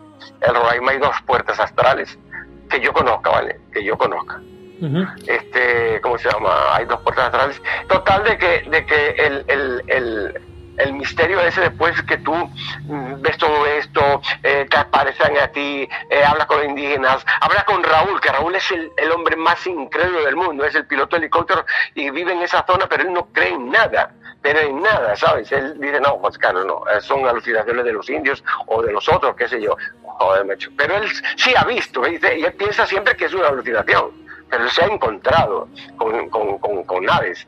¿sabes? Él, él, estuvo una nave siguiendo el helicóptero sobre un tepuy como un rato y el tipo estaba asustado. pero él piensa que sería una nave militar. Ahora le dije yo, ¿hace ruido? No, yo las que he escuchado no hacen ruido. Hacen un zumbido, es como un zumbido, ¿vale? Pero no hacen ruido. Entonces, bueno, José Carlos, no sé, lo que yo no puedo creer, yo no creo en extraterrestres. Bueno, pero estamos en el universo, le decía yo. No, no sé si estamos solos, pero ¿te, imaginas que unos seres hayan recorrido parte del universo para llegar aquí? Y le digo, ¿por qué no? Pero aparte, a lo mejor porque no son de una dimensión diferente, como dicen los indios, son mejor vienen de otra dimensión, vienen de una dimensión paralela, a lo mejor tienen la facultad de pasar de aquella dimensión a esta dimensión en un santiamente, y nosotros no sabemos eso ni conocemos eso, le decía yo a Raúl, ¿no? Y entonces, bueno, pero esto es para la gente que quiera creer, y que quiera pensar. Yo lo que sí sé es que, eh, ¿cómo se llama? Hay mucha gente que los ha visto, hay mucha gente como yo que los ha conocido, que ha vivido eso y que de verdad llega un momento en que no es una vez, son varias veces que dicen, no, algo tiene que haber y, esto no puede ser así. Y, no, puede, no puede ser siempre o una alucinación o, algo de tu mente. ¿Sabes? Mira, te voy a decir una cosa. Yo, uno que vi en la selva, caminando por la selva, me encontré con unos. Y yo iba por el río, íbamos por el río una curiara. En la orilla del río, así en, hacia, hacia, en la orilla, eh, entre los matorrales, veo unos, unos seres así como digo, hay unos indígenas, indígenas, da la vuelta, da la vuelta, unos indígenas. Claro, el motorista que va más atrás, que va manejando el bote, dice, no, no, no, no, no, no, son indígenas, no son indígenas, vamos, no, pero claro, no, no, no son indígenas, no son indígenas, se asustó por al verlo, porque eran unos hombres altos, rubios, blancos, qué sé yo. Entonces le digo, da la vuelta, chico, da la vuelta, da la vuelta. Claro, nosotros dimos la vuelta, lo miramos, ¿ok? Los quedamos mirando, ellos nos miran a nosotros, ¿ok? Y claro, cuando, cuando seguimos hacia arriba, que dimos la vuelta, seguimos hacia arriba, nos quedamos mirando, que vamos poco a poco, después le digo, vamos a meternos contra, contra ahí, vamos a ver qué es, a lo mejor son unos indígenas no contactados, qué sé yo, son diferentes, son altos, qué sé yo, vamos a meternos contra eso. Y entonces mm, allí íbamos seis personas, nos metimos eh, contra, el, contra la orilla del río, bajamos, nada, no había nadie, nada, había desaparecido. Todo, no existía ni rastro de lo que vimos y los vimos tanto bajando como dimos la vuelta al río, dimos la vuelta subiendo, lo volvimos a ver y cuando después nos quisimos meter para donde estaban ellos ya no había nadie, habían desaparecido. Y una tribu de indígenas que estaba mucho, un poco más abajo cerca, nos dijeron que ahí vivían ellos, que ahí no se podía ir, que esa es una zona donde ellos estaban ahí, que ellos vivían ahí, que no podíamos ir. Bueno, pues lo vimos.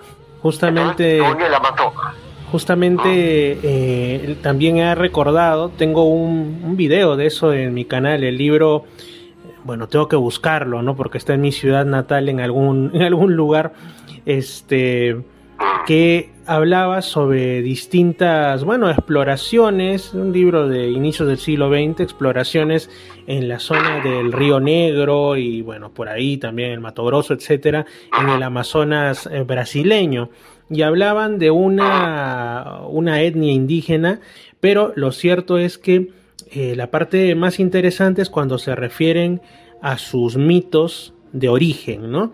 Para ellos, quién había sido el dios creador, todo esto, y te hablan así de un, eh, un ser que ellos identificaban con, con el planeta Venus, que había descendido, que era de piel muy blanca, que la gente se asustó, se extrañó, de ahí pensaron que, que bueno, que quizá no era tan malo porque les llevó las semillas de las plantas que después ellos cultivaban y que bueno, una de las mujeres se enamoró y las típicas historias de mitos de creación, pero que llegó un momento en el que desapareció, ¿no? Y ellos entendieron como que había vuelto al cielo.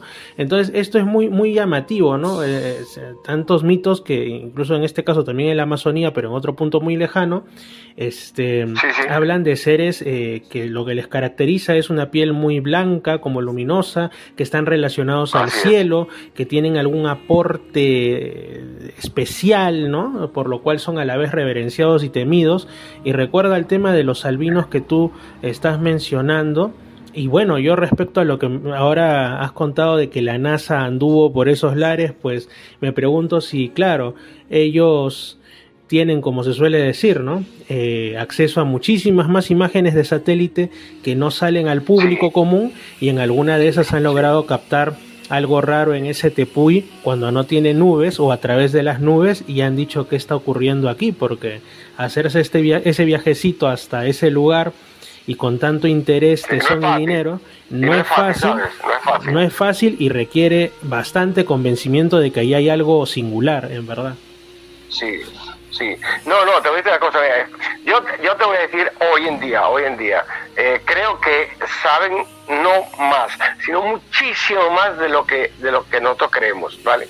Eh, pienso también que algo tenemos entre nosotros. Lo que pasa es que yo también creo, como decía eh, mi amigo Roberto, que ellos están a lo suyo, no se quieren meter con nosotros, ellos están eh, viéndonos, están entre nosotros hace mucho tiempo y simplemente estarán a sus actividades, que sabrá Dios que cuáles serán sus actividades, lo que hacen en este, en este plano, ¿okay? que hacen aquí en este planeta, o en este plano, en esta dimensión, este, y, y ¿cómo se llama? Y solo actúan o solo se dejan ver cuando ellos quieren y a quien quieren.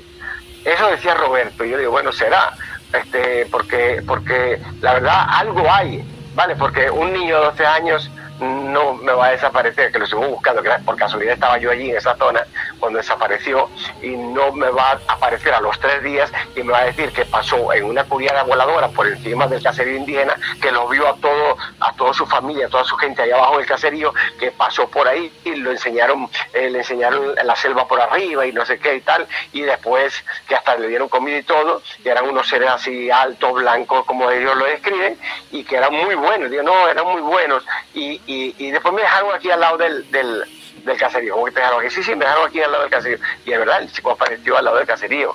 ¿Y cómo se llama? Después de tres días. Pero para el chico, habían pasado unas horas.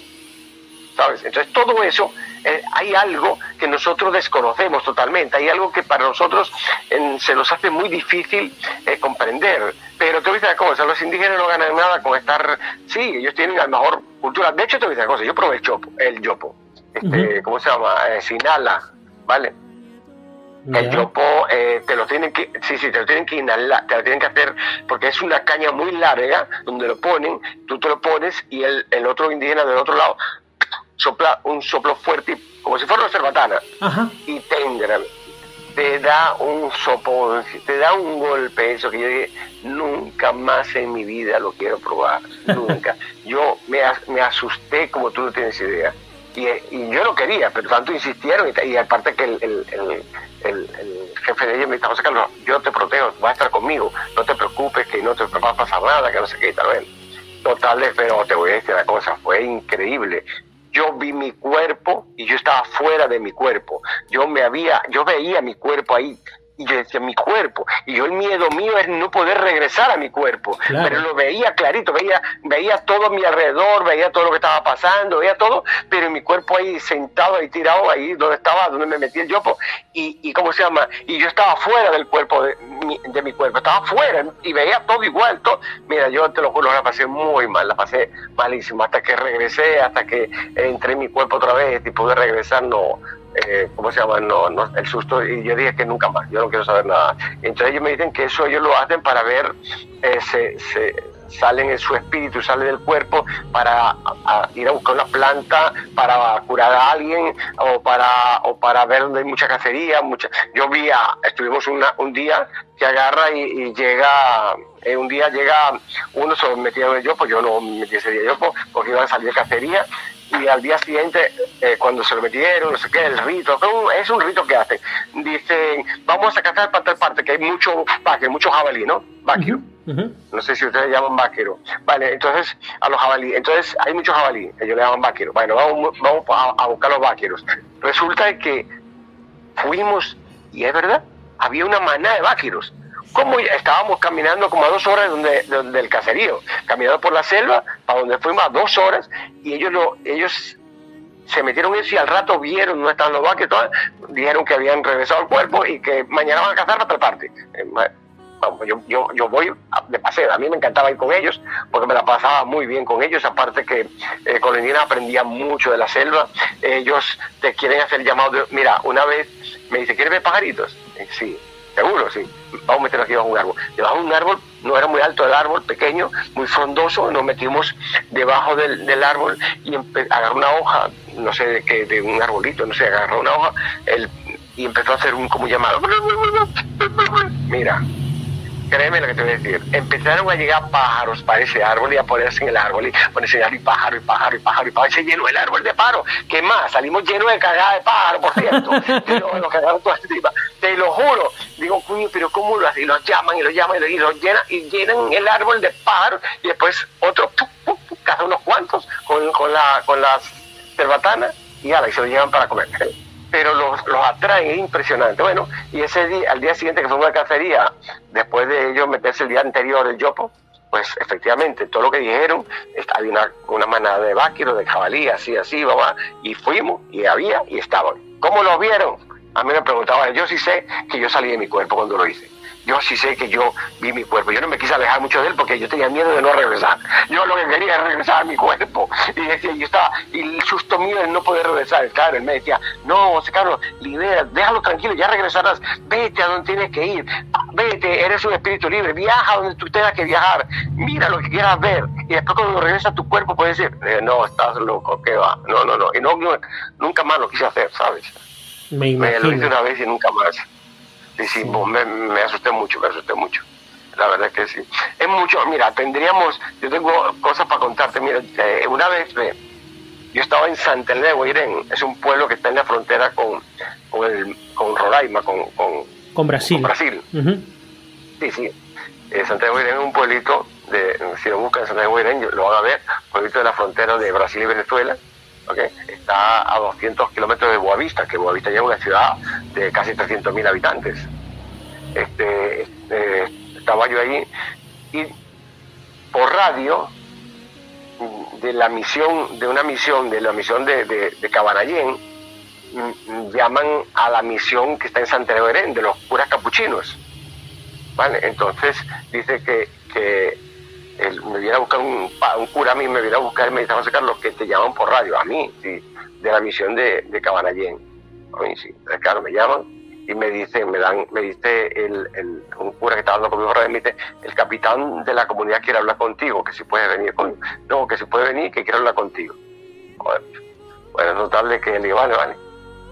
Este, yo agarré y me fui en moto, ¿ok? Porque la carretera que va que atraviesa hacia Brasil y hacia Venezuela, esa carretera general, aunque es de tierra, es bastante, está bastante buena porque los militares la tienen bastante cuidada, ¿sabes? Los militares más o menos de vez en cuando le pasan una máquina y no sé qué, y es de tierra, pero bueno, estaba bastante. Pero cuando tú dejas la carretera esa general hacia Cabanallén, estás hablando de la carretera general hacia Cabanallén, 17 kilómetros, pero son 6 horas de viaje en una carretera de 17 kilómetros, ¿vale? Así que imagínate los ríos que tienes que atravesar, tienes que pasar por encima de unos troncos que están puestos en el río, de unos troncos. Entonces yo dije, con la moto voy más rápido, voy mejor, porque con el coche me complico mucho. Eh, cuando hay dos troncos arriba de un árbol, dos árboles grandes atravesando un río eh, juntos, yo paso con la moto tranquilamente por arriba, no tengo problema, bueno, y agarré una moto de cross y me fui, ¿vale? Claro, cuando llegué allá se me hizo de noche. Total de que había un problema que tenía que resolver eso es una cosa que no voy a decir porque fue una cosa de los indígenas y mía que, no quiero hablar de ella. ¿vale? Es una cosa que de verdad que no, es muy personal. Pero bueno, resolví el problema que tenía que resolver con él este, y a las tardes le digo, me tengo que ir porque ya se va a hacer de noche. Y me dice, no te preocupes, los espíritus van a ir contigo, cuidado, me dice él a mí. Bueno, total de que esas seis horas, yo me arranco, eran medio de día todavía, eran cerca de las cinco, cinco y pico de la tarde, estaba oscureciendo, pero todavía me quedaba casi como una hora de, de, luz. Voy, claro, me agarra la noche, empieza a oscurecer y esa noche es cerrada, pero cerrada. Una noche cerrada, estás hablando de que la la, contaminación lumínica más cerca está casi a, 400 kilómetros, que veo yo. Y después Santa Elena, que es un pueblo que no tiene tanta contaminación lumínica, ¿vale? Entonces, ¿cómo se llama? Que estaba a unos. Santa Elena estaba allí como unos 80 kilómetros por la carretera general, ¿vale? Bueno, total de que yo voy por la carretera de Cabarallén hasta la carretera general para ir a Santa Elena. se me hace de noche oscuro totalmente. Cuando está oscuro totalmente así, yo pensando, joder, yo no sé qué hacer, si, si hacer campamento por ahí, quedarme o qué seguir. De repente siento que encima de mí se una luz me ilumina toda la carretera, pero toda la carretera, toda, me ilumina completo como si hubiera, como si se hubiera hecho de día, igual. Yo voy con la moto, es más, iba poco a poco y de repente se me hizo de día, veía la carretera clarito, bueno, veía hasta la hormiga que atravesaba la carretera, clarito todo. Yo, yo no sentí ningún ruido, pero yo pensé, hay un fuerte militar muy cerca, que está a dos kilómetros de, la Guyana inglesa y es un fuerte que cuida eh, la, frontera con la Guyana inglesa y con Brasil, un fuerte militar. Y entonces eh, se llama Luepa, un fuerte militar, el fuerte militar de Luepa. Yo pienso que es un helicóptero militar que me está alumbrando. Claro. ¿Vale? Ok, pero coño, yo lo escucho. Entonces yo tampoco pienso mucho con el ruido del helicóptero, porque se escucha, el, ruido del helicóptero se escucha muy, muy bien, y aparte hace mucho ruido. Y para iluminarme como está iluminado tenía que ir bajo, ¿vale? No tenía que ir muy alto, tenía que ir bajito. Total de que yo veo todo, pero no escucho. Y yo pienso también que con el ruido de la moto, tampoco iba a escuchar el ruido del helicóptero. Yo sigo. Y yo sé que voy por toda la carretera a millón y iluminado como si fuera de día. Tú, tú, tú, tú, tú, Vale. Cuando estoy llegando ya que llegó a la carretera general, ¿vale? Que salgo ya de la carretera Cabanallén, la carretera peligrosa, salgo de, de Cabanallén hacia la carretera general, me paro a un lado, ¿vale? Apago la moto para decir, guau, ahora ya estoy salvo, ya estoy en la carretera general.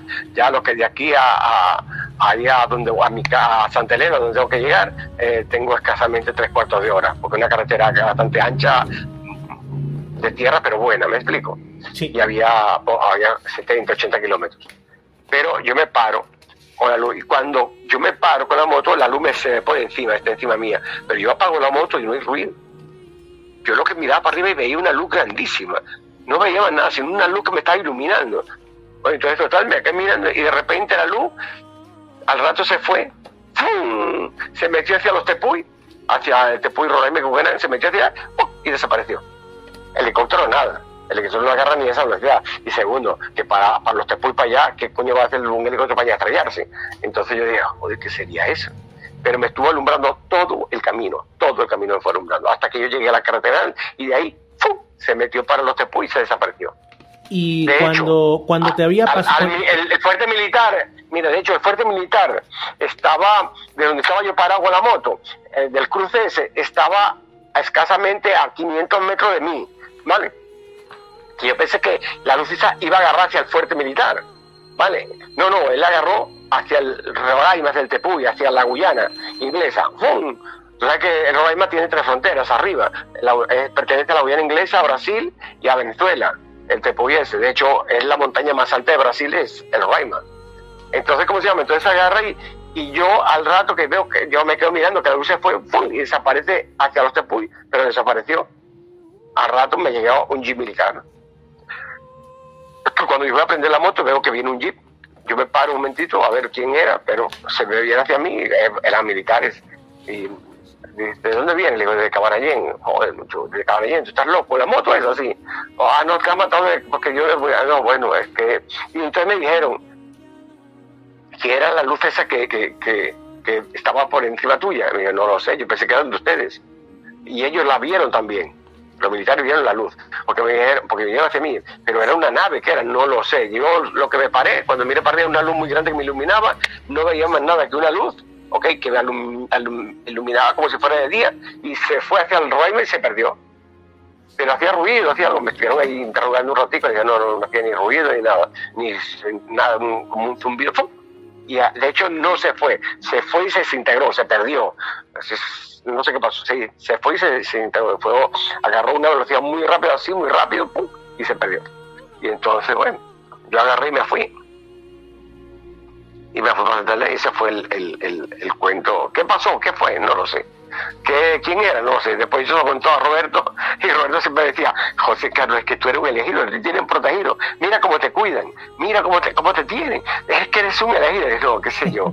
Este, y bueno, hay algo más interesante, pero es muy largo de contar. Si, si eres, lo vemos otro día, que es otra cosa. Yo me estrellé con un helicóptero también en el Amazonas, ¿vale? Y ahí sí fue una cosa bien, bien bonita y a la vez fea, ¿vale? eh, porque estrellarse con un helicóptero no, no es nada bonito, pero me pasó algo muy, muy, muy sorprendente. Ahí estuve 12 días perdido, ¿vale? Y a mí me sacó de la, de, de la selva, me sacó un perro.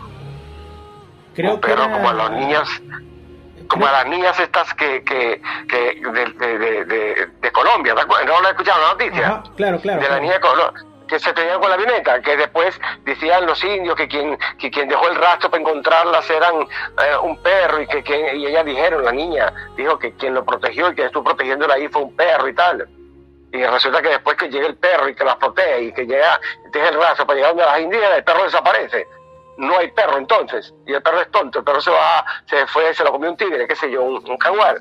No, vale, este, eso no es así. A mí me pasó, y el único que yo, el, único que vio el perro fui yo.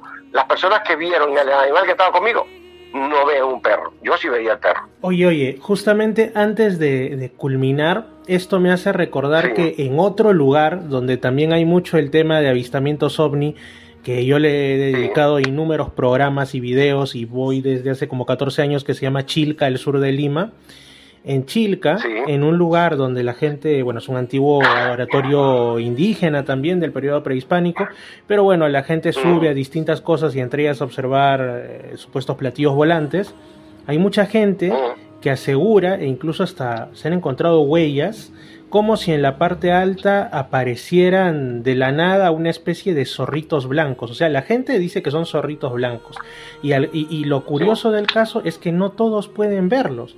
O sea, hay personas que, que, aseguran, oye, mira, y los van siguiendo y llega un momento en que desaparecen. O es, ellos dicen, uy, seguro se ha escondido, debe haber por ahí una cuevita, debe haber alguna fisura, se han escondido, no hay nada y otros ven también como si fueran figuras, eh, sombras felínicas, o, bueno, hay, perros del pueblo que a veces logran subir buscando alguna comida, me imagino, pero el tema de los zorritos es muy curioso porque hasta se llegó a plantear que podían ser esta especie pequeña de zorro andino, pero las colonias más cercanas están a muchos kilómetros y, y ha habido casos en los que han habido dos personas uno al lado del otro, uno ha visto eso, de hecho conozco un caso bastante cercano, y la otra no lo ha visto y le dice que ¿qué me hablas? Yo no veo nada. O sea, es, es muy curioso, ¿no?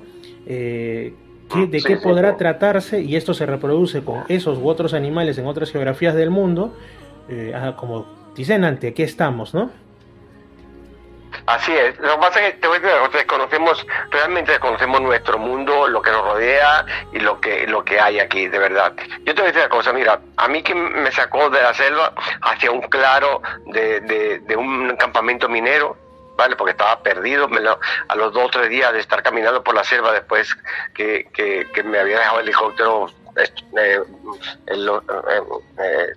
estrellaba un helicóptero, el helicóptero pérdida total, íbamos dos, iba el piloto y copiloto, yo al piloto de una brecha en la cabeza muy grande, se la curé y tal, le dejé comida, le dejé todo, yo agarré mi revólver, yo andaba siempre con un revólver, uso un revólver 38 para andar por la selva, con porque para mí es muy cómodo, con una canana, como si fuera un vaquero, pues, y un machete y le dije, mira, yo me agarré mi revólver, un machete, un plástico, un, chinchorro pequeñito, un poquito de casabe y tal, y digo, mira, ahí, ahí te queda comida, te quedan dos gaveras de cerveza que, que, llevábamos en el helicóptero, dos cajas, yo voy a buscar ayuda porque aquí nadie nos va a venir a buscar. Aparte pasa una cosa, tú sabes que la selva entra una aeronave, se cierra y se la traga y pasa por arriba y ni la ves, ni, la, ni la puedes ver. ¿Vale?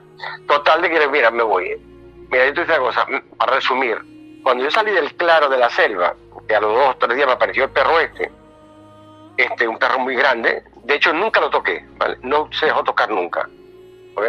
Eh, a los, a los, al, salir del claro de la selva, él estaba al lado mío, como a un metro de mí, ¿vale? Que fue, yo creo que de las veces que más se acercó a mí fue sería un metro. Y estuvo nueve días conmigo, porque él fue quien me sacó, porque me que me, guió. Por, entonces, ¿cómo se llama? Este, es muy difícil. Yo no, yo al principio cuando vi el perro pensé que me estaba muriendo, porque yo tenía una, una herida en el pie, que me, el, patín del helicóptero se me había enterrado en el pie y pensé que tenía una cangrena o algo y dije, bueno, me estoy muriendo y estoy viendo alucinaciones, porque un perro solo en la selva es imposible, porque es un, es un animal muy fácil de comer, es un animal que tiene muchos depredadores, un jaguar, una anaconda, un caimán, qué sé yo, la cantidad de, de bichos que tiene y él no se sabe defender, el perro no se sabe defender la selva. Pero bueno, yo vi al perro ese, un perro grande, grité, grité, a si había alguien con él, a si había indios o mineros, no, nada, estaba él solo ahí. Bueno, total de que el perro casi el siguiente día, después, bueno, este campamento, se echó allí cerca, no se dejaba tocar. Total que el siguiente día, cuando voy a caminar, eh, hay un momento que el perro, se, para resumir bien, va porque es muy larga, pero para resumir, el perro se me paró, yo seguí caminando, no me di cuenta, porque iba detrás de mía, y cuando me di cuenta no lo veo, que hasta pensé, joder, era una alucinación, estaba alucinando, pero algo me decía que me devolviera, y me devolví caminando por el mismo sendero que había estado, y veo al perro sentado como esperándome, sentado con las patas atrás. Mira, me dice la, transmisión de pensamiento telepática, me dice, sígueme a mí que tú estás perdido. Así mismo, es como si me hubiera hablado el perro. Yo entendí en mi cerebro, sígueme a mí que tú estás perdido. Total de que yo, que venía hacía rato hablando con el perro en voz alta para que me escuchara, le digo yo al perro, bueno, levántate y vámonos. Pues. Así mismo le dije. Yo sentí algo en mi mente que dijo eso. Y yo lo que fue que dije, bueno, levántate y vámonos. Pues. Se levantó siguió otro sendero diferente al que yo llevaba y empecé a seguirlo. Y de esa vez empecé a seguirlo, a seguirlo, a seguirlo, a seguirlo, hasta que me llevó a un campamento minero. Cuando salimos del, del, bosque, del monte, de la selva, al claro del campamento, había tres mineros trabajando en un riachuelo cerca, no sé, como a 20 metros, 25 metros de donde estamos saliendo nosotros, Mira, ellos nos quedaron mirando de repente así y de repente, tú sabes, soltaron suruca, la batea, la pala, el pico, todo lo que tenían lavando el, el oro ahí en el riachuelo y pegaron a correr como habla aquello el diablo.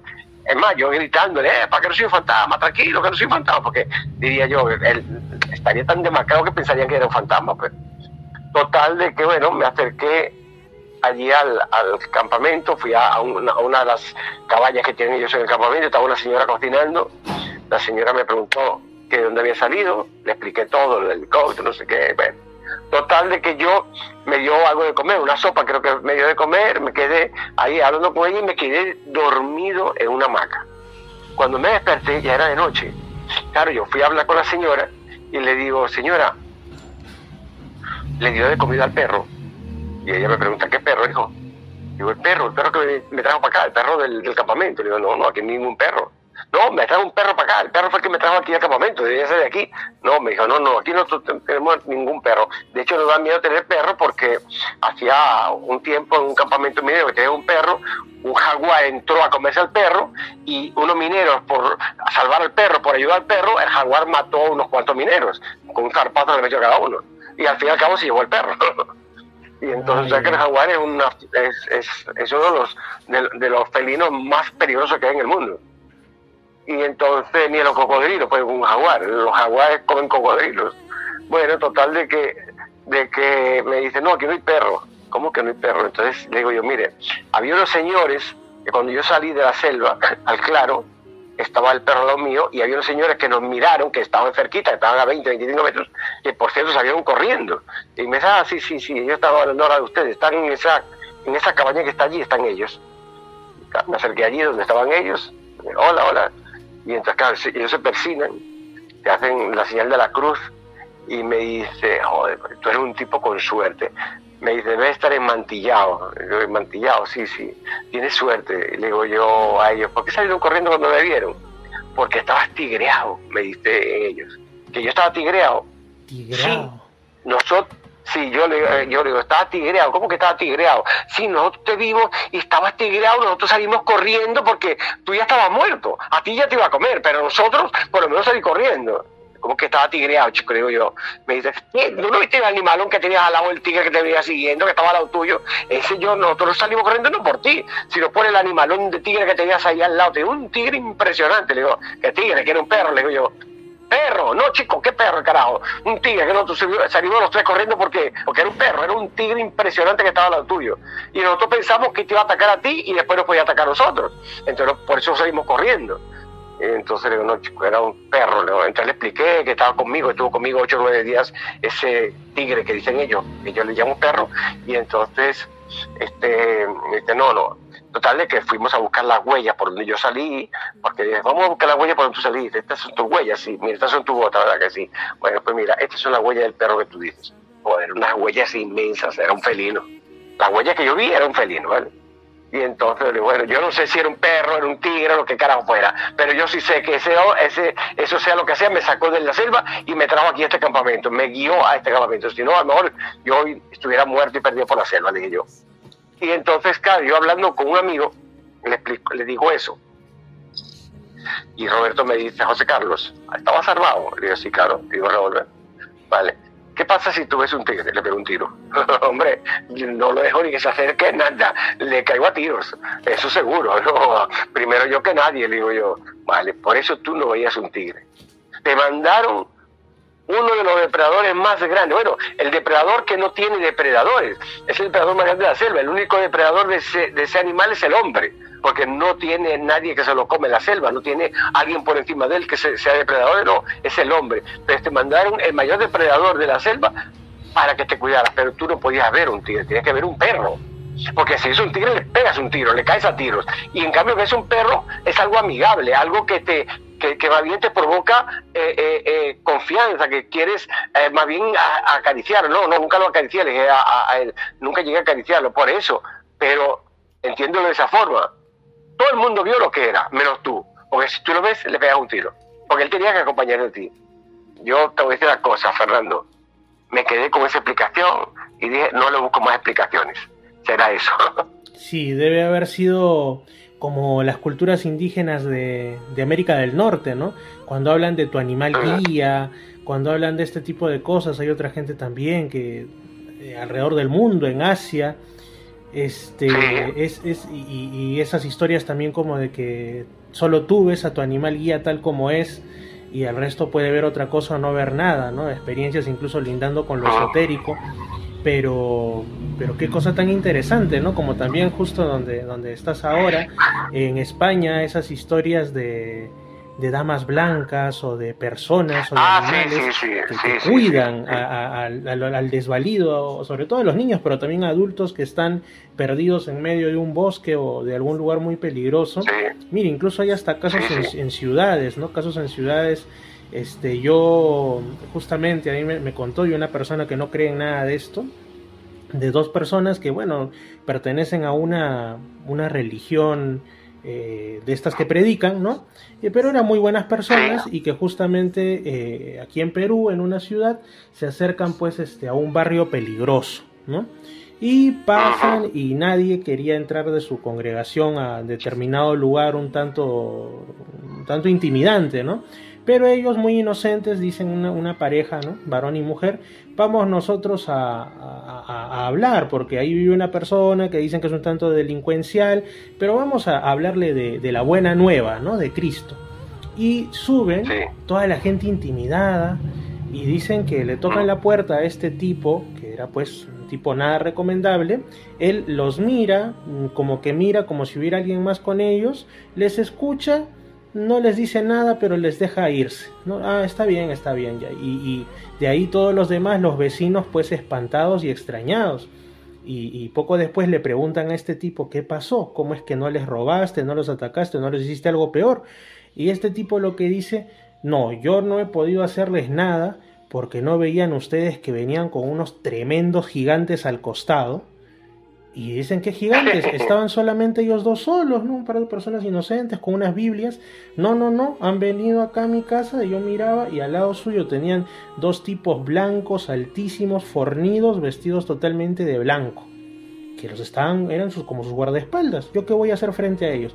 Y, ellos, pues obviamente desde su óptica eh, cristiana, decían han sido nuestros ángeles guardianes, ¿no? Y puede ser que sí, yo creo que sí, pero en distintas culturas del mundo reciben otros nombres y se presentan bajo otras formas, ¿no? Pero al final son pues eh, pues entidades, seres muy, muy buenos que también yo alguna experiencia, he contado más de una vez, he tenido que, que, algo que no vi literalmente me salvó la vida y por eso estoy acá, ¿no? Algo puso, vamos a decirlo así, su mano y me jaló de un accidente mortal inminente. Y, yo nunca supe qué vio, pero la persona que lo vio a lo lejos y adelantó su auto porque en la práctica me había atropellado, pero, pero fue como si algo me jalara y me hiciera que... O sea, eso es una cosa que es un poco más compleja de contar. Estaba con los ojos totalmente abiertos y se fue a toda velocidad con su auto porque algo habría visto que le resultaba sumamente eh, poco común, ¿no? Pero, o sea, hay, hay, hay este factor de estos seres que estés en la selva, estés en la ciudad, pero sobre todo en los lugares donde corres más riesgo, que son aquellos donde no hay otro ser humano a kilómetros a la redonda, eh, muestran su misericordia, muestran su apoyo al ser humano desvalido.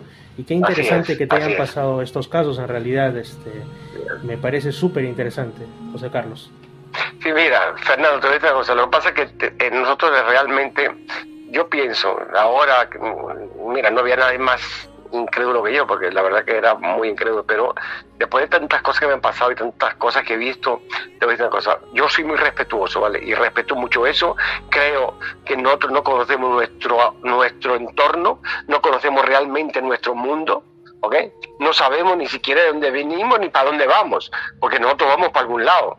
¿Vale? Porque eh, lo que tenemos aquí, este, este vehículo que nos mueve a nosotros, que llamamos cuerpo, se queda aquí, pero nosotros seguimos, ¿vale? Sí. Entonces, ¿qué es lo que pasa? Que, que la, realmente no conocemos nada.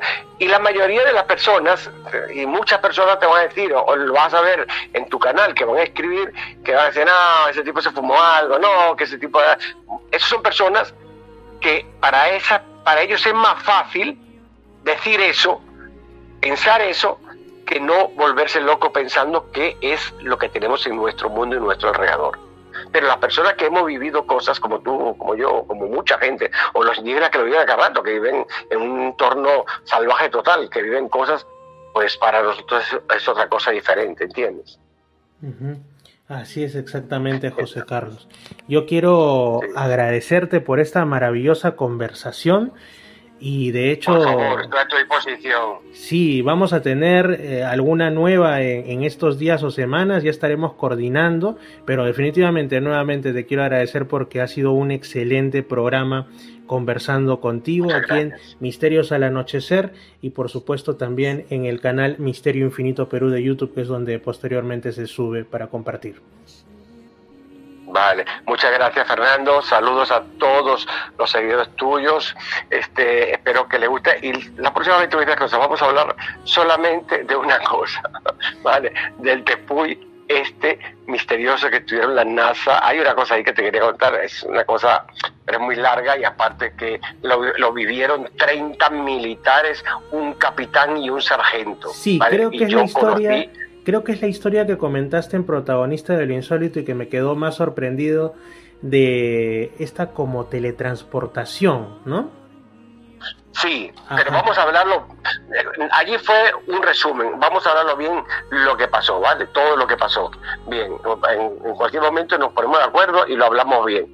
Porque eh, te voy a decir una cosa, es, es bastante, eh, eh, ¿cómo se llama? Es buenísimo porque le cambió la vida a alguien, le cambió la vida a otros eh, eh, que no querían, creyeron y otros dijeron, José Carlos, es como volverse loco pero bueno que como bolsa loco. Pero es muy interesante, de verdad interesante. Y te voy a decir una cosa, y eso da a pie a todo lo que está pasando ahora. Mira lo que está pasando. La NASA, este, Estados Unidos, el Congreso, los pilotos de, de, la Fuerza Aérea Americana, que diciendo ya, sí, nosotros lo vimos, sí, hemos hecho esto, sí, existen, sí, hay tanto rollo que ahora, es que era como, como un secreto a voces, todo eso era un secreto a voces. Lo que pasa es que como no sabemos qué es, no sabemos bien de dónde vienen, no sabemos bien qué es lo que pasa con ese fenómeno, no lo conocemos bien, pues entonces no da miedo o reconocer o hablar o, ¿cómo se llama? O, meternos en cosas que no que desconocemos, pues el ser humano es así. Pero bueno, Fernando, estamos pendientes y gracias eh, y, gracias a tus oyentes y que lo disfruten, pues. Gracias, de hecho así va a ser. Eh, yo he disfrutado muchísimo y me he sorprendido, que quizás es lo que más me gusta en la vida, sorprenderme con nuevas cuestiones y sobre todo con aquellos que, que, las han vivido de primera mano. Un fuerte abrazo hasta Islas Canarias en España, José Carlos, y hasta la próxima. Muchas gracias a ti. Aquí en el programa. Hasta la próxima. Gracias, Fernando. Un fuerte abrazo. Fuerte abrazo, amigo. Gracias, Gracias. Misterios al anochecer. Fernando Chapi Martínez está presentando Misterios al anochecer. Síguenos también en YouTube, Facebook e Instagram como Misterio Infinito Perú.